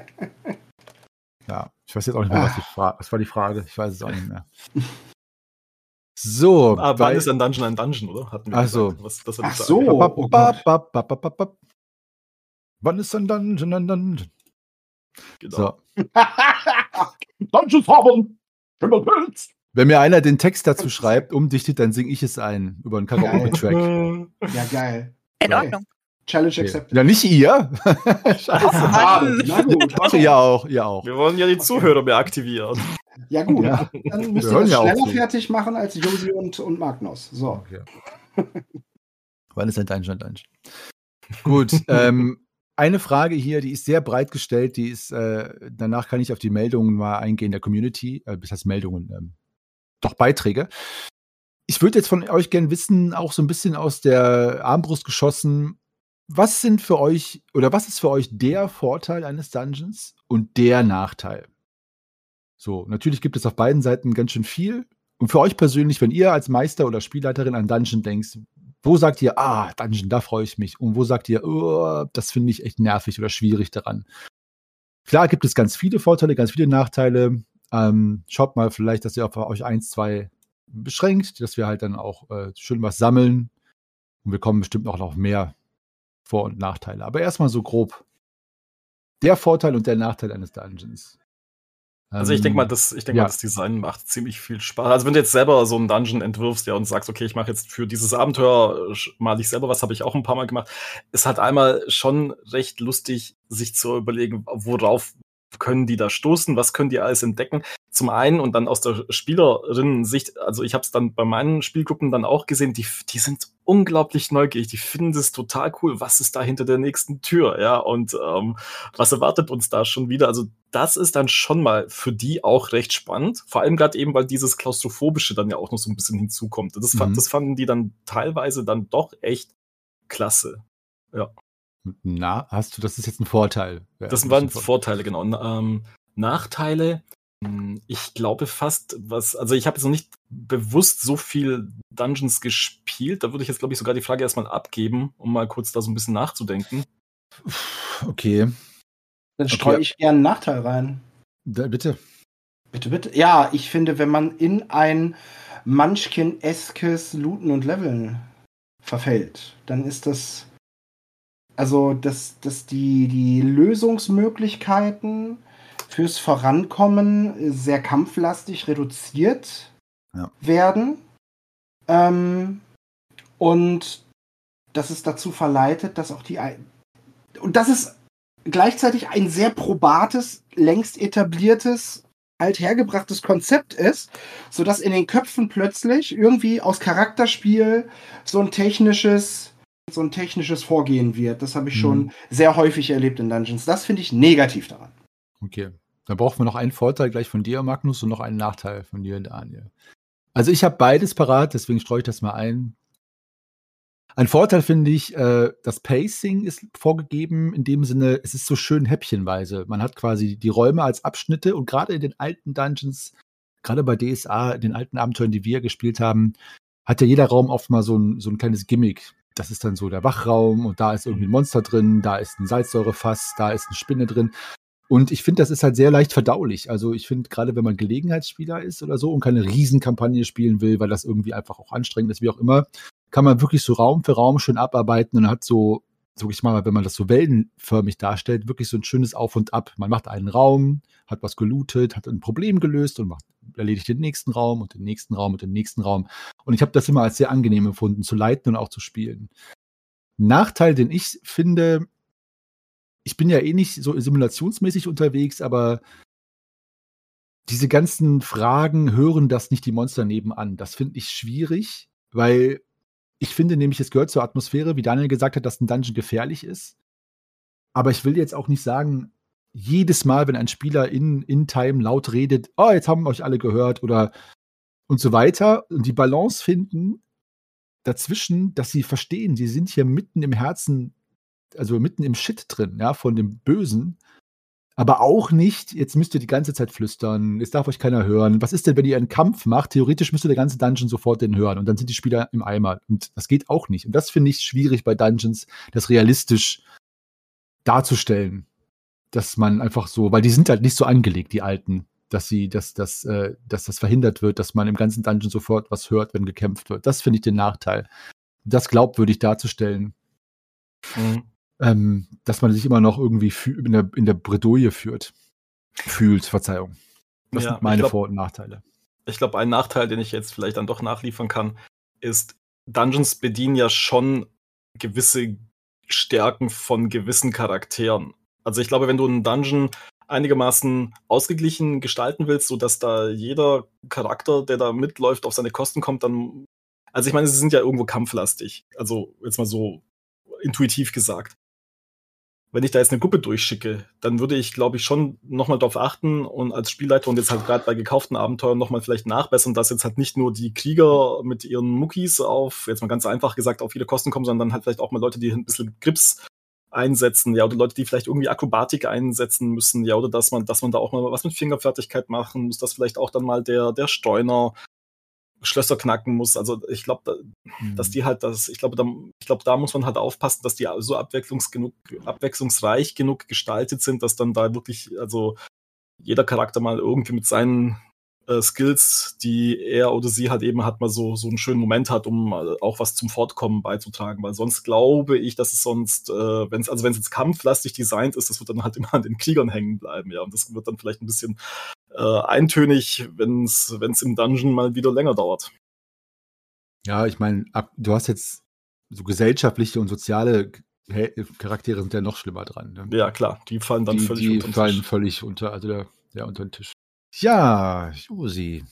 Ja, ich ähm, hätte als Vorteil, gehe ich glaube ich in die gleiche Richtung wie du, Henny. Ähm, ich empfinde einen Dungeon, gerade wenn ich selbst leite, als sicher. Also ich weiß genau, woran ich mich langhangeln kann. Ähm, ich weiß, wann was passiert, größtenteils. Und ähm, ja, also Sicherheit ist der Punkt, der mir bei einem Dungeon als Vorteil als erstes einfällt. Als Nachteil oder als ja, als Kontra ist ähm, bei mir ein Punkt, ich nenne ihn mal Spannung, also Spannung zu erzeugen. Und damit nehme ich mich jetzt mal wirklich ausschließlich auf die Spielleitungsschiene. Ich persönlich finde es super schwierig, in einem Dungeon die Spannung aufrechtzuerhalten. Ich weiß nicht, woran das liegt, aber mir persönlich fällt es schwer. Als Spieler finde ich das total toll tatsächlich, aber als Spielleiter, boah, fällt mir schwer. Ist äh, da nach der dritten Wegkreuzung, an der durch Zufall gerade nichts passiert, an der es wieder nur um die Ecke geht und nichts ist da. Äh, weiß ich nicht. Vielleicht habe ich da auch die falsche Dungeon-Erfahrung. Mal schauen. Ist aber natürlich, muss ich sagen, eine gute Frage. Weil eigentlich könnten wir die ja direkt aufgreifen. Also ich habe jetzt gerade gedacht, ich meine, wenn einer das beantworten kann, dann wie ihr wahrscheinlich, nee, weiß, ich nicht, aber ich, äh, was meint ihr denn? Ähm, was würdet ihr denn sagen an Kniffen? Oder Josi, wie hast du das als Spielerin erlebt, wie Spannung erzeugt wurde? Also das finde ich eine gute Frage. Wie könnte man, wie, äh, wie zeugt man in einem Dungeon Spannung im Gegensatz zum Beispiel zu einem, ja, anderen Art von Abenteuer? wenn du verfolgt wirst und dann die totale Paranoia hast. Das ist mir noch im Gedächtnis geblieben, als wir in den, wie gesagt, in den 90er Jahren hatten wir diese Filiasson-Saga angeknackst und waren in diesem, in diesem Himmelsturm. Ich hab's gespielleitet damals und es ist jetzt lange her, jetzt äh, nagelt mich nicht auf Details fest, aber da gab's, da gab's so eine Szene, ich weiß nicht, waren da in diesem Turm Dunkelelfen oder sowas oder irgendwelche, egal, da waren Dunkelelfen drin, ja, und Ganz wir haben, früher, ja. ja, ja, genau, ganz früher, ja. Und wir, und meine Spieler haben halt ständig gewusst, hey, irgendwo in diesem riesigen Turm, ja, der war ja, die haben irgendwann mal geschnallt, der ist nicht tot, der Turm, ja. Und von, von ganz von unten kommen irgendwelche Geräusche. Und die hatten dann halt eben ständig diese Paranoia, weil die, äh, klar, manchmal haben sie da halt doch irgendwas verpatzt, manche haben sie ein bisschen Krach gemacht, ja. Ähm, einer wollte mal gucken, wie weit geht's in diesen Turm runter und hat dann irgendwo so einen Stein runtergeworfen, gell, und äh, dann haben sie, Närrischer ja, genau, genau an das musste ich dann auch denken, ja. Und äh, jetzt, wo du es sagst, und irgendwann mal kam halt diese Szene, gell, wo sie halt, wo sie sich halt alle in so einem Raum versammelt haben und die, die Dunkelelfen, die waren halt irgendwo irgendwie vor diesem Raum und die haben dann halt einen von diesen umgekehrten ähm, Flimflam Funkel erstmal durchgeschickt. Also erstmal so ein schwarzes Loch, das das Licht eingesaugt hatte, ja. Und dann also bis zu diesem Zeitpunkt hatten die Spieler echt ganz schön, also ich jetzt natürlich im positiven Sinne da so Muffensausen, ja, die echt gewusst haben, hey, irgendwas ist in diesem riesigen Turm, ja, der seit 5000 Jahren hier steht und jetzt auf einmal hat es sie eingeholt und das war echt super. Das war total klasse, das auszuspielen. Hm.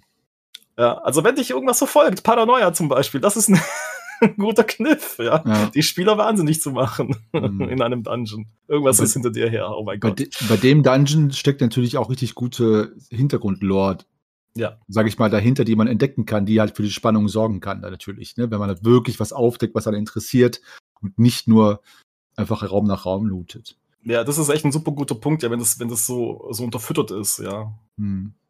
Und der Dungeon halt so schön eingepfle ja. eingepflegt ist in diese ganze Story, ja. Das ist cool. Ansonsten natürlich einfach Druck von außen, Zeitdruck etc. Also, also die ganz kleinen Kniffe. Das sind jetzt eher so handwerkliche Taschenspielertricks, aber klar, der Dungeon, der wird überflutet oder ja, solche Sachen. Aber das könnte mhm. auch für Spannung sorgen. Ist aber natürlich auch eher, wie gesagt, ein bisschen holzsamer Methoden, aber ja, geht auch.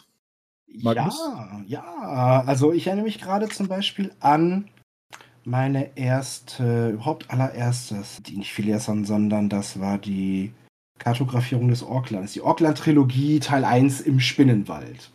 Mhm. Wo ein Kniff geschnappt aufgenommen wird, der Spielrunden verzweifeln lässt, weil ein aktiv bespielter Spielercharakter per Telling geschnappt, entf betäubt, entführt und weg ist und die spielende Person guckt in die Röhre, aber der Kniff, Alter. der da in den, der, ja, der Kniff, der da in den äh, Meisterinformationen äh, steht, ist, dass eben die äh, Beziehung zwischen den Charakteren ja dafür sorgen sollte, dass sie jetzt hier in diesen Spinnenbau hineingehen, um äh, Freund respektive Freundin da rauszuholen. Und äh, gesägt, tun getan. Ähm, man geht dann da rein und äh, muss irgendwie unter Zeit und denkt so, oh Gott, die Spinnen, die, die, werden sie fressen oder, oder wie auch immer und müssen da rein und äh, die da rausholen. Und ähm, ja, das ist auf jeden Fall Spannung und Druck. Ich würde allerdings diese Methode einer mitspielenden Person am Spieltisch Charakter wegzunehmen, äh, würde ich nicht anwenden. Doch, das ist doch total, das, das, das total spannend. Naja, für alle anderen. Ja, genau, für alle anderen. Ähm, ja. Deshalb vielleicht, wenn, wenn in, in heimlicher Absprache mit einer Person, die ganz klar sagt, hier, ich habe eigentlich keine Zeit an dem Abend, dann okay. Aber sonst doch, doch, das ist, ich finde das. Ihr müsst ja auch in allem eine Chance sehen. Diese Person kann ja dann endlich mal was anderes spielen für ein Abenteuer. Das ist ja auch total, ist ja auch eine gute Chance, Möglichkeit. Also, also ein, ein NSC, der plötzlich die ganze Zeit dabei war. Also ich, also ich kann mir, also ich kenne von den Schwafelhelden jetzt, mhm. würden mir ein paar Spieler einfallen, die das witzig fänden, da mal für ein Abenteuer einen komplett anderen Chart zu spielen. Das würde ich die schon machen lassen ähm, dass sie halt nicht gar nichts machen, aber dass sie dann mal was ganz anderes für ein Abenteuer spielen dürfen, um mal so ein bisschen, weißt du, so um sich auszuprobieren. Aber das muss man schon, wie gesagt, abfedern mit diesem Benefit dann. Und der Charakter sollte natürlich am Ende nicht dann tot sein. das ist ja eben die Gefahr, ne? Das ist dann ja wirklich auch die Gefahr. Und das ist wieder der Kniff, wie erzeuge ich Spannung. Also, du, ihr habt das schon so toll benannt mit den äh, Gefahren, äh, äh, Panik, Paranoia, Zeitdruck, äh, steigendes Wasser, schwindende Luft, Rauch, Dunkelheit mit Todesfluch, wie auch immer. Ähm, und sorry, das ist gerade ein bisschen doof, aber wenn ich jetzt an ein anderes Setting als DSA denke, der Pizzabote mit dem mit der Zutat auf der Pizza, gegen die alle allergisch sind, jagt euch durch die Schule, wie auch immer, auf jeden Was ist Fall. Das denn, ähm, was ist denn das für ein Setting? Äh, Cthulhu. Egal, ähm, ähm, ja, auf jeden Fall. Ähm, ich finde, Spannung kommt dann, wenn die Leute, die Mitspielenden merken, auch, okay, diese eine Vor, dieses eine Vorgehen, welches wir gerade verfolgen, müssen wir jetzt umdenken, weil wir sonst scheitern. Vielleicht liegt es an mir fällt der Fachbegriff gerade nicht dafür ein. Aber ähm, Panik. Ja, dann haben wir es schon gesagt, sorry. Okay, dann, ich, dann mache ich einen Punkt. Aber ich finde das, ich find das gerade total schön. Erstmal danke euch für eure Antworten auf diese Frage. Ich habe jetzt gerade fühle ich mich wieder in dieser Zuhörerrolle. Ich meine, das bin ich ja sowieso, aber also sind wir ja alle irgendwie, sobald die anderen reden. Ja. Ähm, aber ich jetzt gerade fühle ich mich so wie, oh schön, okay, das habe ich mir jetzt äh, gedanklich mitgeschrieben, das andere habe ich mir auch notiert. Hm, okay, wann kann ich das denn jetzt einsetzen? Beim nächsten Mal probiere ich das aus. Wir lernen auch voneinander hier. ja, natürlich. Nee, ich fand, ich wollte die Frage aufgreifen. Ich fand das so eine gute Frage und die ist hier in meinem Fragenkatalog nicht aufgetaucht. Asche auf meine Pepperoni-Pizza. Ach nee. Die arme Pizza. So, ich habe hier eine Wortmeldung, die auch dazu passt. Äh, es geht nicht eher um Spannung, sondern eher um ähm, ja, Immersion, Engagement, Einbindung. Da hat jemand geschrieben, dass er oft selber Solo-Dungeons baut, besonders für die schwarze Katze, auch ein System, das ich gerne mal ausprobieren würde. Da gibt es offenbar auch Dungeons. Ah ja, klar. Für mich sind Dungeons ein wichtiger, wenn auch nicht zwingender Faktor für schöne Rollenspielrunden, viel Nostalgie etc. Danke für die Wortmeldung. Aber was er geschrieben hat oder sie, ich mag es auch sehr, wenn die SpielerInnen sich ihre Karte zum Abenteuer selber zeichnen. Man kantiert, man kantiert halt das Abenteuer, das man spielt und das bindet die SpielerInnen auch nochmal intensiver ein. Finde ich eine sehr schöne Idee. Habe ich noch nie gemacht, bin ich noch nie drauf gekommen. So, ich zeichne das immer vor am Tisch. Und das selber nachzeichnen, weil das erinnert mich ein bisschen an die alten Adventure-Games, so wie äh, King's Quest oder so, wo man sonst verloren war, wenn man das nicht gemacht hat. Mhm. Finde ich eine total schöne Idee. Oder vielleicht auch jemanden zum Kartograf so nominieren, der das dann nachzeichnet und so. Tolle, tolle Meldung. Habt ihr das schon mal gemacht? Josi? Ich, Ja? ich würde da gerne direkt einsteigen, Bitte, weil ja, bitte. ja, genau so habe ich mit DSA angefangen. Wir haben DSA 1 gespielt, wirklich ganz, ganz früher. Und man hatte immer den Blankoplan des Schicksals da liegen. Und es war eine Ehre, wenn man dann da so langsam, okay, und jetzt musst du noch mal drei Meter geradeaus und dann biegt der Gang nach rechts ab. Nee, nee, du musst noch weiter zeichnen, weil der geht ja dann noch mit Gang, also noch einen Meter weiter. Und das hat das hat mir persönlich total viel Freude gemacht. Das war klasse und hinterher hat man sich gedacht, verdammt, wenn ich jetzt den Gang dort weiterzeichne, komme ich aber in einem Raum raus, der aber eigentlich die Etage höher ist. Das passt ja gar nicht. Also äh, es ist äh, es ist anstrengend, aber es macht Spaß. Ich, ja, ich habe es gemacht. Ich habe sowohl gespielt als auch geleitet damals mit DSA 1. Und äh, ich finde es toll. Ich leite ja leider keine Prä Präsenzrunden mehr, aber wenn ich das tun würde am Tisch, würde ich es machen. Online tatsächlich nicht. Nee, das finde ich dann doch zu schwierig. Hm. Aber ähm, am Tisch auf jeden Fall gehört für, also bei einer Dungeon-Situation gehört es für mich dazu. Ja, finde ich toll. Ganz viel Liebe, ganz, ganz viel Liebe geht raus. Ähm, ich habe hier tatsächlich das Ding noch in einer alten Kiste. Aus irgendwann außen, ich weiß, sind es die 90er gewesen noch? Also, ähm, wo wir das Orkland kartografiert haben. Und zwar auch anhand der Zufallstabellen und was auch immer und das, was wir erlebt haben und was da an Papierwust entstanden ist. Und wir es auch irgendwie so behelfsmäßig mit Tesafilm zusammengeklebt. Dann, dann irgendwie festgestellt, Mist, jetzt kann man es nicht mehr falten. Jetzt müssen wir es irgendwie so machen und so. Und ach, das ist toll. Ich habe mir aus dem Durchlauf meiner G7-Runde äh, habe ich die Karte von Weiden, die in der Spielhilfe drin ist, habe ich mir gescannt, habe ich nachbearbeitet, weil die Wüstenei ja erst später entsteht. Warum sollte die auf einer Landkarte drauf sein? Habe, weil das Abenteuer Unsterbliche Gier so ein Open-World-Setting ist, den NSC mal was Sinnvolles tun lassen. Und als er gesagt hat, Helden, helft mir in meinem Herzogtum aufzuräumen, wir erleben diesen Wolfswinter, hat er ihnen eine Karte gegeben von Weiden. Und zwar die wunderschöne, hier diese Tusche-Zeichnung Ingame-Karte. Ähm, und da haben die dann ihre Reisewege mit draufgeschrieben, weil nicht klar war, wie viele Tage brauchen wir eigentlich, damit wir planen können. Und, und, und. Und die habe ich mir jetzt, die hängt bei uns jetzt hier eingerahmt im Flur, weil das so eine schöne Erinnerung ist. Ich finde das so toll, wenn wir alle zusammen ein Spiel kreieren mit unseren Köpfen, unserer Fantasie und es ist, als wäre die gemeinsame Erfahrung wie so eine, eine, eine leuchtende Kugel der Summe unserer Ideen und unseres Zusammenspiels. Und wenn wir daraus dann sogar noch ein real weltliches Artefakt schaffen, was mich immer daran erinnern wird, dann ist das wunderschön und deshalb geht ganz, ganz viel Liebe raus. Amen. Also ja, die, also die Visualis Visualisierung von Dungeons, äh, das könntest du mal, das könntest du mal einscannen und bei Discord mal hochladen für alle, die von uns, weil die sind bei, wir sind bei discord.schwafelhelden.de auch zu finden. Vielleicht kannst du das ja mit Spoilerwarnung mal machen. Das ist bestimmt interessant. Ja, ein schöner Beitrag und Visualisierung von Dungeons, auf jeden Fall ein tolles Thema. Auch eine Möglichkeit, Dungeons aufzupeppen oder das Thema Dungeons.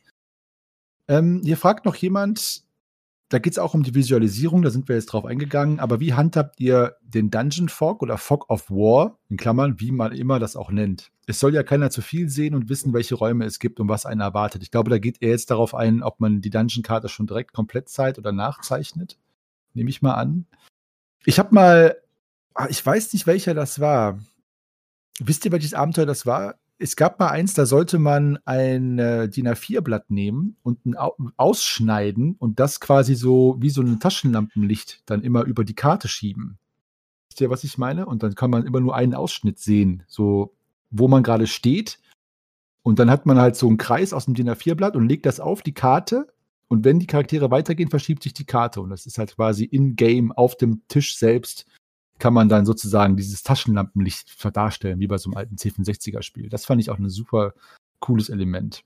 Das kann ich empfehlen. Ich weiß nicht, ob das mit der Frage gemeint ist, aber ich würde das einmal an euch weiterleiten. Das ist nämlich etwas, was eben an, an meinem Nachteil mit anhing. Wie handhabt ihr das im Dungeon? Sind alle Räume jederzeit aktiv?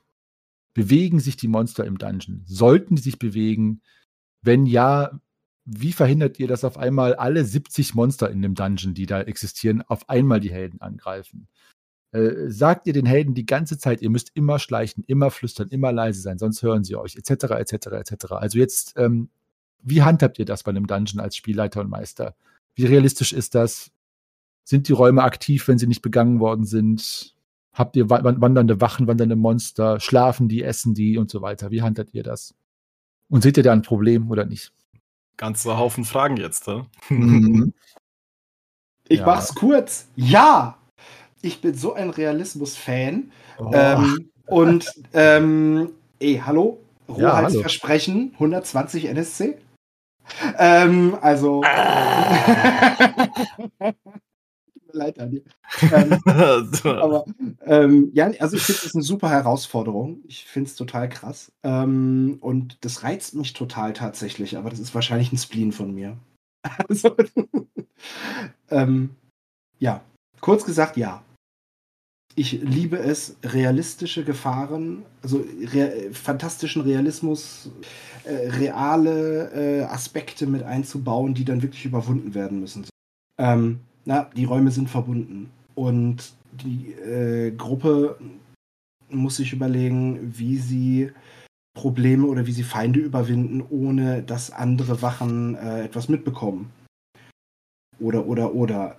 Aber reden wir jetzt auch von solchen Klamotten, wie jetzt die sieben magischen Kelche oder so? Also der Tempel von Chabal, ich meine, der ist ja wirklich per se, also manche Abenteuer, wie jetzt auch DSA 4 Abenteuer, zum Beispiel die Einsteigerkampagne, hat ja auch Burgen wo dann wirklich drin steht, wo die Wachen langlaufen etc. Aber auch sowas baust du auch um. Ich meine, es ist halt wirklich.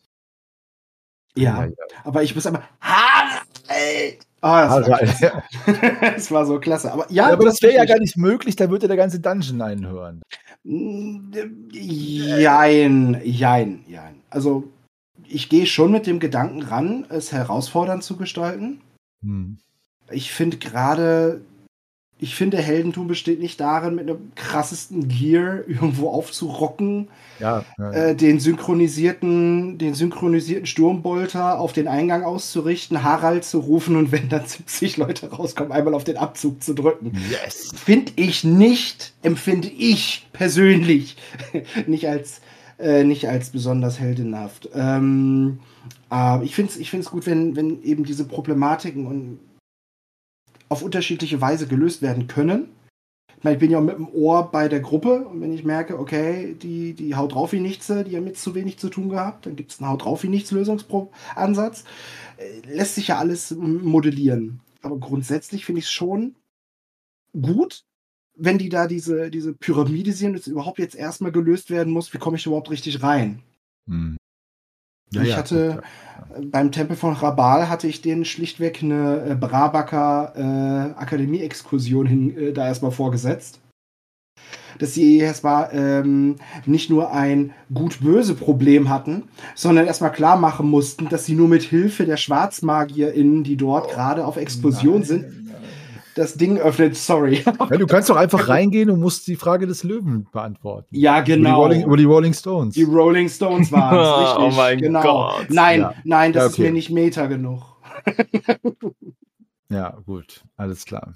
Oh, okay, Mann. also machst du das, ja, ja. Also, ja, ich würde das ein bisschen an die Gruppen-DNA anpassen. Ähm, die Schwafelhelden sind eine absolute Chaostruppe, so. Viel Liebe an euch da draußen, ihr hört den Podcast ja auch. Und ich könnte den Deckel nicht so lange draufhalten, das würde die überanstrengen. Und das ist auch einfach kein Qualitätsmerkmal, sondern einfach Gruppen-DNA. Also ich kann gezielt die Stimmung zusammendrücken, dass es spannend wird, aber ich muss dann locker lassen, sonst halten die das nicht durch. Also, ich, weißt du, wenn das ein Raum ist, da müssen die durch und da sind drei schlafende Wachen. Dann ziehe ich das an. Da müssen sie flüstern, schleichen, dürfen nichts fallen lassen. Grimm darf auch nicht aufräumen, nix. So. Aber wenn die dann in den nächsten Raum gehen, dann atmen die durch und dann ist, sind die Räume drumherum erstmal lahmgelegt. Weil sonst das kommen die nicht zurecht. Das ist, den, das ist zu viel Stress auf, den, auf der Gruppe. Aber das ist halt die Frage, ähm, ja, was, ist, was will eure Gruppe? So wie man halt, also deswegen muss man auch noch mal ganz deutlich, das, was Magnus ja immer predigt, schaut halt einfach, wie eure Gruppe spielen möchte und wie der, und dann ist das richtig und falsch daran. Ne? Die Gruppe wird das auch rückmelden. Die wird dann irgendwann sagen, ja, ich, ich fand das jetzt irgendwie blöd, dass die uns nicht gehört haben oder ich fand das irgendwie unfair, dass die uns gehört haben, wie auch immer. Und dann geht darauf auch ein bisschen. Ja, was ist mit Daniel und Josi? Was sagt ihr zu diesen Problematik des Realismus in Dungeons? Ich glaube, ich kann das auch, was heißt auch, ich kann das relativ kurz machen. Ähm, ich habe damit nicht so viel Erfahrung. Ich, mir ist gerade aufgefallen, auch wenn ich äh, meine Kampagne geleitet habe, ich habe nie einen riesengroßen Dungeon geleitet. Also ich bin dann eher der Tiny Dungeon-Fan. Ich finde, wenn es den Begriff noch nicht gibt, es gibt ihn jetzt. Ähm, oder halt für, ja, wie gesagt, kleinere Sachen. Und da ist es bisher noch nicht so relevant gewesen, glaube ich. Es kommt ja auf die Gruppendynamik an. Es kommt ein bisschen darauf an, wie möchte ich die Stimmung gerade gestalten.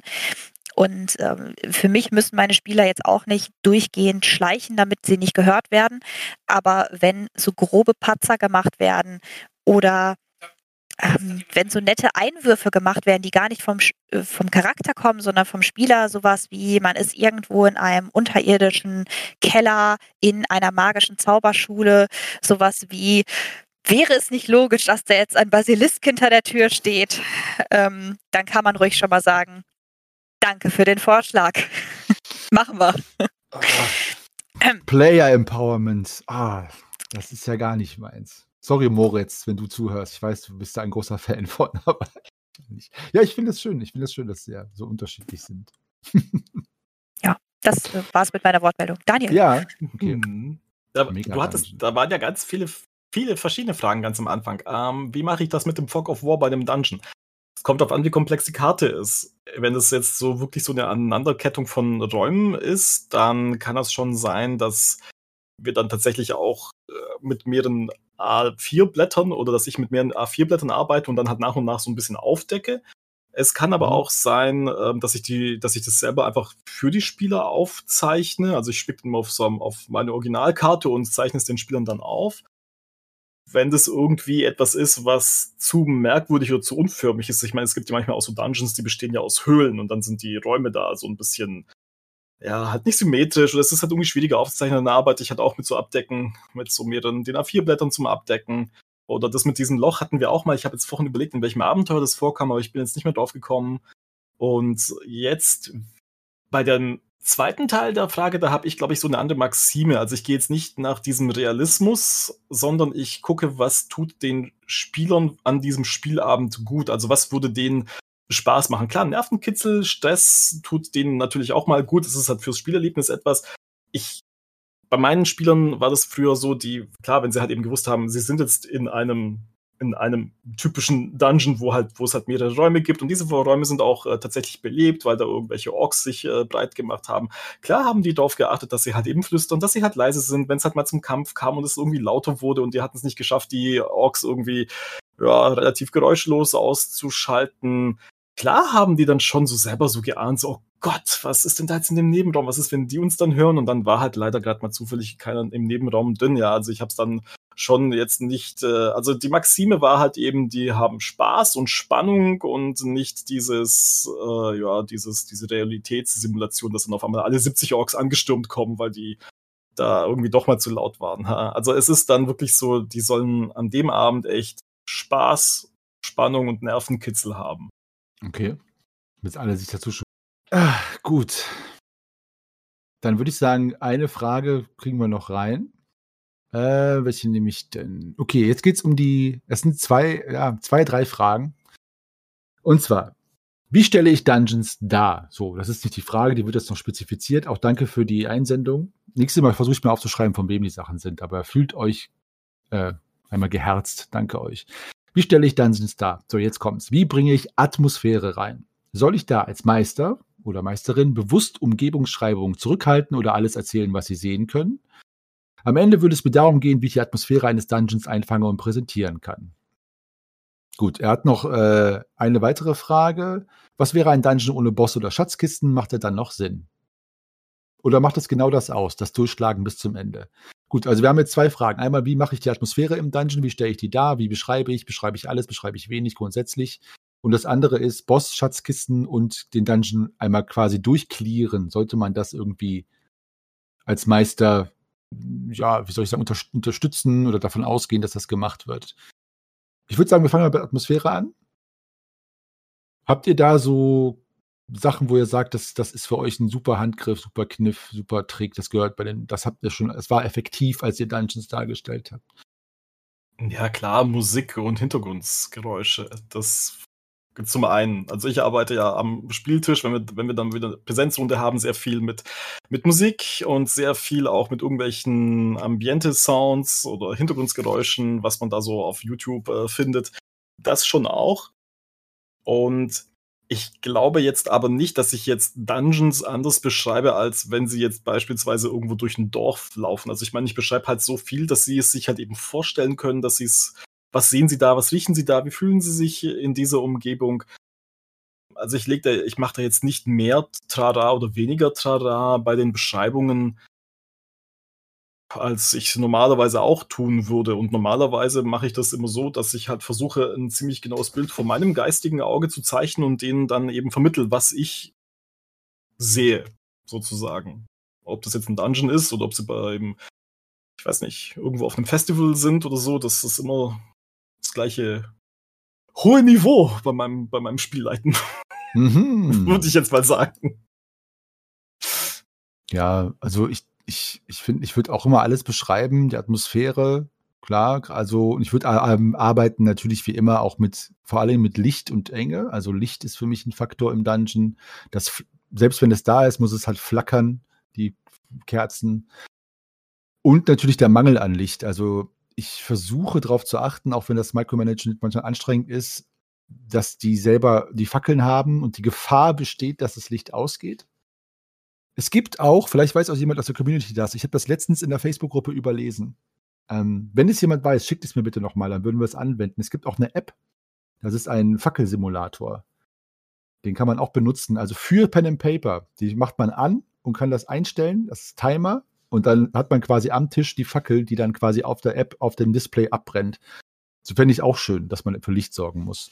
Cool. Gute ja. Idee. Mhm. Aha. Und, Gleich mal ähm, vormerken. Ja, ich, äh, und ansonsten ja, natürlich Sounds, Ambient Sounds und so weiter. Und halt mit Raumangst viel arbeiten. Also ich finde es schön, wenn man das Glück hat, dass man eine Spielerin hat, die bereit ist, das auch anzuspielen von ihrem Charakter und die man sozusagen als Achse der Angst natürlich nimmt. Also wenn du da irgendeinen Spieler hast, vielleicht, ich weiß nicht, jetzt Klischee, jetzt vielleicht ein Torwaler oder so, der sagt, nee, Dungeons möchte ich nicht so runter, dass man dann auch sozusagen die Hilfe des Spielers in Anspruch nimmt und sagt hier, ne, dass man quasi, also ich bin ja immer so ein bisschen Kooperationsspieler mit äh, Meister, dass man dann da sagt, der kriegt natürlich langsam irgendwann Panik ne, und sieht überall Schatten und Schemen und will raus und das würde ich dann halt auch benutzen diese Raumangst und das Licht. Das wäre so mein, meine Tricks. Ja, Josie und Magnus, eure Dungeon-Tricks. Ähm, ja, ihr habt schon so viel genannt. Also ich finde das super mit dem Licht, ich finde das super mit der Musik. gegebenenfalls äh, die Musik mit, mit, mit Geräuschen von irgendeinem Viechzeug ergänzen und überlagern, wenn möglich. Ähm, Am Tisch auch gerne mit Gerüchen arbeiten. Dungeon-Gerüche. Ja, Moos. Du holst dann Pilze. Moos an den Tisch. Ah. Ja, habe ich schon mal gemacht. Ich dachte gerade so ein bisschen Pipi in den Ecken. Hm, Ja, es toll. kommt drauf an, welches. Ja, ich werde jetzt, wenn ich jetzt irgendwie im Witcher-Rollenspiel äh, den Kerker von Novigrad darstelle, dann, dann, dann hole ich auch mal jemanden von der Straße, der sich da angekettet in die Ecke hockt. Nein, natürlich nicht. Aber äh, so ein bisschen die Immersion. Moos. Mein Gott. Ja, Das ist äh, ein Satz. ein bisschen, ein bisschen Erde. Ich habe bei äh, Staub und Sterne, da habe ich tatsächlich vom, jetzt kann ich es ja sagen, vom Spielplatz und von der Haustür noch ein bisschen Sand geholt. Hatte doch so roten Dekosand. Da war überall Sand. Was sagt, Überall- deine Frau, was sagt deine Lebenspartnerin dazu? Die freut sich bestimmt. Ja, meine Frau fand das äh, auf, auf, auf seine Art und Weise cool. Hm. Ähm, ja, ähm, also das auf jeden Fall. Ansonsten würde ich schon fast ein bisschen schelmisch sagen, na, wie stelle ich denn ein Dungeon schon dar? Natürlich ganz klassisch. Erst einmal beschreibe ich den Raum mit seinen Längen, Höhen und Breiten. Maßen. genau. So, ganz klassisch wie in den alten DSA-Abenteuern. Denn das war gut. Und Naja, und erst die Möbel und den Gobelin. Mhm. Und am Ende stehen noch fünf Orks übrigens da drin. ja, und oder Als das- letzte Information. Genau. Oder, oder der untote Pirat, der mit einem Dolch durch den Schädel an den Mast des Schiffes genagelt ist, als letzte Genau, als Info. letztes, letzte Info. Bitte, als letztes. Nee, grundsätzlich sortiere ich mir die Information gerne nach diesem klassischen allgemeine, spezielle und Meisterinformationsprinzip und sag mir, ähm, das, was auf den ersten Blick auffällt und wahrnehmbar ist mit den Sinnen rein kognitiv, das sind die allgemeinen und die gebe ich auch kurz rein. Und das sind dann gegebenenfalls auch wichtige Infos, wie zum Beispiel hier ist eine Fackel frisch erloschen. Was heißt das? Oder hier ist eine komplett frische Fackel am Brennen, was ja impliziert, dass die jemand dahin gehangen hat. Spezielle Informationen in dem Sinne zu nehmen, nach dem Motto, das kann über den Einsatz von Talenten und übers Nachfragen erreicht werden, über indem man Details prüft und sonst Meisterinformationen, die wirklich nur, ähm, die wirklich nur äh, über, die, über gelungene Proben oder das Wechselspiel von Informationen aus bereits anderen Räumen oder anderen Szenen äh, sich erschließen lässt. Das finde ich schon, äh, das finde ich schon, schon. Da fällt mir noch was ein zum Spannungserzeugen, nämlich die Orientierung im Dungeon. Wenn die Spieler out of game das Plan des Schicksals zeichnen, dann lasst in der Paniksituation, wenn die fliehen müssen, gibt den 30 Sekunden den anzugucken und nimmt den dann weg. Und sagt den dann, ja, und sagt den, weil das hatten wir nämlich einmal, ich glaube, das war beim, ich weiß nicht, ob es die magischen Kelche war oder so, da, da musste es schnell gehen. Und dann haben die sich so ein bisschen aufgeteilt und haben sich zu viel Zeit gelassen, so für, ja, ich gehe hier, dann links, nee, links, links, wieder links. Und dann habe ich irgendwann gemerkt, ja, Moment mal, das ist doch super, weil natürlich wissen die nicht, wo es wie lang geht, in-game. Und dann, äh, das ist auch nochmal zu der Frage der Atmosphäre. Also die Desorientierung nimmt die auch mit auf. Wenn dann einer sagt, ich gehe links und dann wieder rechts und dann, ähm, oh, nee, doch nicht, dann sagst du doch, doch, dann, aber dann hält schon, mach Orientierungsprobe und sonst verläufst du dich halt. Nochmal zur Atmosphäre Hm. und Spannung. Ja, schön. Josie, Ja, Dun ich, Dungeon Josie, sorry. der Dungeon Josie äh, hat sich bei der Frage zuerst gedacht, was soll ich denn bei einem Dungeon anders machen als sonst, wenn ich Spielleiter? Ja, Moos. Moos. Moos, verdammt, Moos. Irish ja, Moos. Der, der Typ, der angekettet in der Ecke hockt. Ja, Nein, deswegen ja Moos. Da hat ja auch Moos, es wächst, auf ihm wächst ja Moos als vielleicht. Levis, ja, ja. Ich kann Ja. so nicht arbeiten, wirklich. Entschuldigung. Ähm, nein, ich, ich bin ehrlich, bei, bei Dungeons genau wie bei allem anderen, ich versuche alle Sinne einmal abzudecken, weil jeder ja auf unterschiedliche Arten und Weisen ähm, am ehesten ansprechbar ist. Ähm, deshalb versuche ich da alles einmal mit zu beschreiben, arbeite aber tatsächlich eher in Dungeons als sonst auch gerne mit Dingen, die man eben nicht wahrnimmt. Also, dass man etwas nicht sehen kann, aber hören. Dass man etwas riecht, aber äh, nicht sieht wiederum. Also, wie gesagt, dass man unterschiedliche Kanäle hat, aber die nie vollständig zusammenpassen. Dass man genau weiß, ich höre da hinten etwas, aber da ist doch gar kein Gang. Warum kann ich da was hören? Ob das dann hinterher Sinn ergibt oder nicht, ist nochmal was anderes, aber es schürt die Verwirrung. Ah, uh, das ist böse. Ja, das macht Spaß. Evil. Hm. Sehr schön. Ja, sollen wir den zweiten Teil der Frage jetzt auch noch einmal schnell in Angriff nehmen? Ja, würde ich machen. Schaffen wir noch. Ein Dungeon ohne Boss oder Schatzkisten. Ich mach's kurz. Boss und Schatzkisten müssen für mich dabei sein. Ähm, aber da greife ich nochmal das von dir auf, Daniel, was ich fand am Anfang, dieses in sich geschlossene Missionsprinzip. Ich fülle jeden Dungeon immer auch mit Loot, mit magischen Artefakten. Die habe ich ja bei DSA, baue ich die auch ein, so ein bisschen von D&D inspiriert. Und da gibt es ganz viele schöne Listen, auch die ihr auch im Internet als PDFs teilweise umsonst findet. 100 magische Gegenstände, 200 irgendwas, gibt es auch ganz viele bei Drive-Thru-RPG auch umsonst. Und da baue ich immer was ein, weil ich finde, es muss ein, zwei Schätze muss es immer geben. Ich statte mhm. ja auch meine Endgegner oder meine Bosse auch immer mit magischen Artefakten aus. Und ein Boss muss es auch geben, denke ich. Oder, oder zumindest ein Finale, wie zum Beispiel die Flucht, im, also die Flucht über die sieben magischen Kelchen. Oder dass halt der Dungeon untergeht oder verbrennt oder irgendwas. Also es muss, es muss einen Endfight geben und Loot.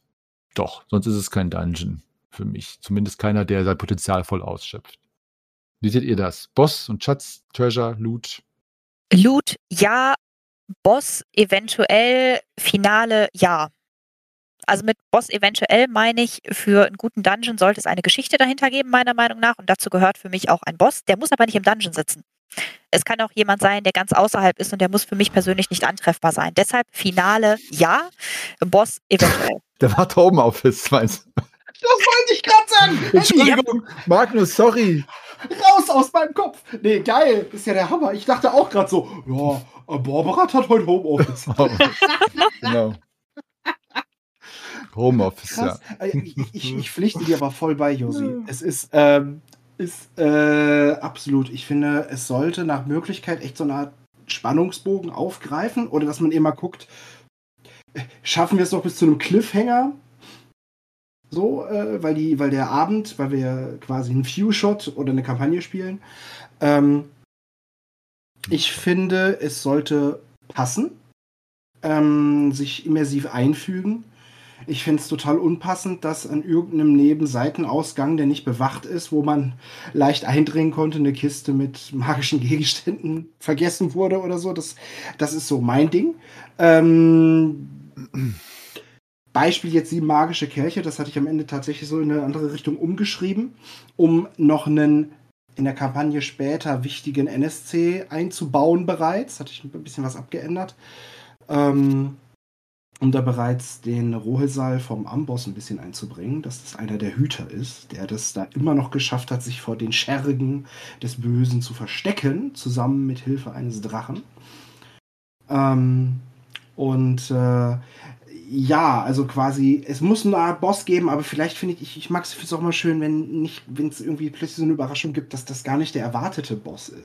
Ähm, das finde ich auch gut. Also nochmal so ein bisschen Plot-Twist-mäßig, das finde mhm. ich auch gut. Also diese, Und ja. das kann dann auch gerne, der Endkampf kann auch gerne diese, diese Plot-Twist-Erkenntnis sein. So, äh, du dringst ein, du metzelst dich durch die bösen Schergen des Bösen äh, als Guter mit der Klinge und dem Willen des Guten und dann stehst du da und musst plötzlich erst, dann ist der Boss praktisch ein alter Magier, ein alter Hüter, den du überzeugen musst, dass du das gerade nicht gemacht hast, um das, um, um okay. selber den Kelch zu rauben oder dir das Schwert zu holen, sondern dass du unterstützend bist. Ja, sowas zum Beispiel. Mhm. Also in der ursprünglichen Idee, was wir Rollenspieler jetzt unter einem Dungeon verstehen, finde ich schon auch, dass da irgendetwas sein muss. Also wir hatten ja das ja mal so angeschnitten, so ein Dungeon besteht ja irgendwie an, anscheinend aus mehreren Elementen. Die hatten wir jetzt vorhin nicht ganz genau definiert, aber es ist ja irgendwas mit Spannung. Es, es baut ja auf irgendwie, es baut ja auf irgendwie eine Klimax hinauf und es muss irgendwie, damit dann diese, dieser Spannungsaufbau bedient wird, muss anscheinend dann auch tatsächlich so ein Endboss oder irgendwie sowas dann da sein irgendwas, das du halt besiegst, irgendwas, das du mitnehmen kannst, irgendwas, das du dann ja, also ich meine, so wie Henning, wie du jetzt es gesagt hattest, wenn deine, wenn deine Helden da ähm, aus so einem Dungeon dann auch tatsächlich was mitnehmen und irgendwelche Artefakte mitnehmen, ich stelle mir das halt auch so gut vor. Das hat dann tatsächlich mein, also mein Charakter dann auch äh, gemacht nach sehr, sehr vielen Abenteuern. Äh, dann wirklich so eine Vitrine zu Hause gehabt, ja, mit verschiedenen Artefakten, die man halt in verschiedenen Dungeons eben gefunden hat und so schön mit Beschriftung und manche davon sind halt eben magisch und die halt erforscht werden mussten, ja. Also so diese typischen Elemente, die dann jetzt einen Dungeon ausmachen, würde ich auch sagen, ja doch, da gehört schon auch was dazu, dass die da unten einen, einen so ein ein großes, einen großen Kampf haben, der dann so das i-Tüpfelchen ist und dann aber auch gleichzeitig den Schlusspunkt irgendwie setzt. Äh, das ist für mich schon so ein typischer Dungeon. Ja, ich habe jetzt auch überlegt, gibt es auch so einen untypischen Dungeon? Ich weiß nicht, untypisch so völlig, so völlig ohne Funktion wäre, glaube ich, wenn sie versuchen, also andersrum, wenn sie jetzt meine Charaktere beispielsweise versuchen, in eine Burg einzudringen und dann von außen irgendwo einen Zugang finden und dann ist da zwar so ein Kerkersystem, wo aber nicht viel los ist, nur damit sie halt in, den, in die Burg oben eindringen können, das ist dann schon so ein zahnloser Dungeon. Das ist nicht das, was ich unter einem Dungeon verstehen würde, tatsächlich, ja. Also nee. genau das, was wir besprochen hatten, das macht für mich eigentlich so einen Dungeon dann aus, ja. Okay, da sind wir uns da ja einig, wie in so vielen Dingen, aber nicht in allen Dingen, ja. Äh, gut, ihr Lieben, ich würde es heute dann dabei belassen. Ähm, ja, Josie. Belassen wir es für heute dabei oder für dieses Thema dabei? Ich möchte euch nämlich noch unbedingt etwas zeigen zum Thema Dungeons. Ja. Ja, zeigen für euch jetzt einmal so während der Aufnahme.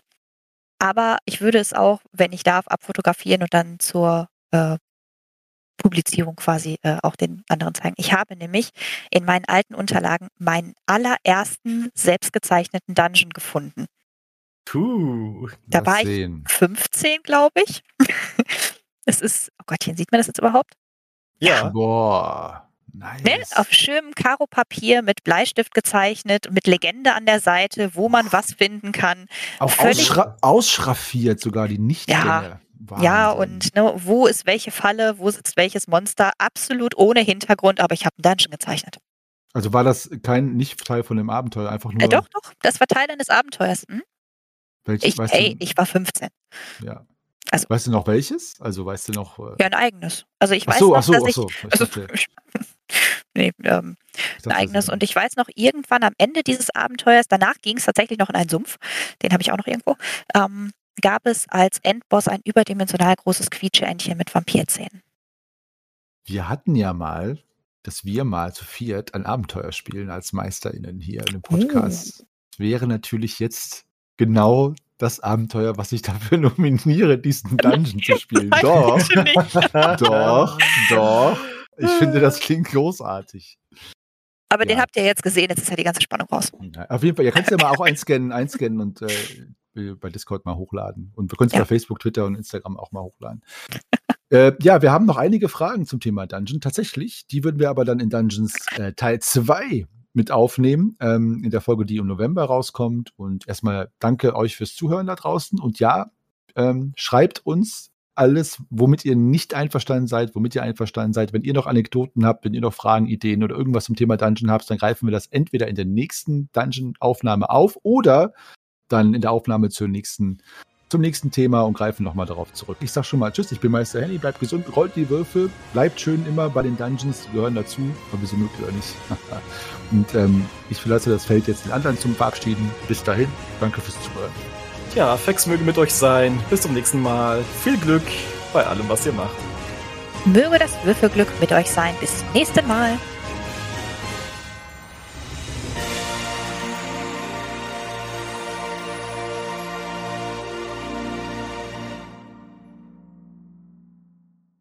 So, ihr Lieben, ja, ich habe es ja in der Folge selbst gerade schon gesagt. Das war der erste Teil der Dungeons-Folge. Es folgt noch ein zweiter und ich danke euch fürs Zuhören, fürs Treue und Stange halten und alles, was ihr sonst noch für uns haltet und vor allen Dingen, dass ihr uns so rege Meldungen zukommen lasst bei Discord, Facebook, Twitter, Instagram. Das ist richtig toll. Ein paar Sachen haben wir ja schon aufgegriffen und werden das auch weiterhin tun. An dieser Stelle bedanke ich mich bei meinen Mitspielleiterinnen und Meisterinnen für euer Zuhören und nächste Woche geht es natürlich weiter mit den Schwafelhelden. Bis dahin verbleibe ich als euer ewiger Geschichtenerzähler, Weltenspinner und der Meister Henny. Rollt, rollt gesund und bleibt die Würfel. Wollte ich sagen, das tue ich auch, denn das Schicksal soll man nicht herausfordern. Also, bis dahin,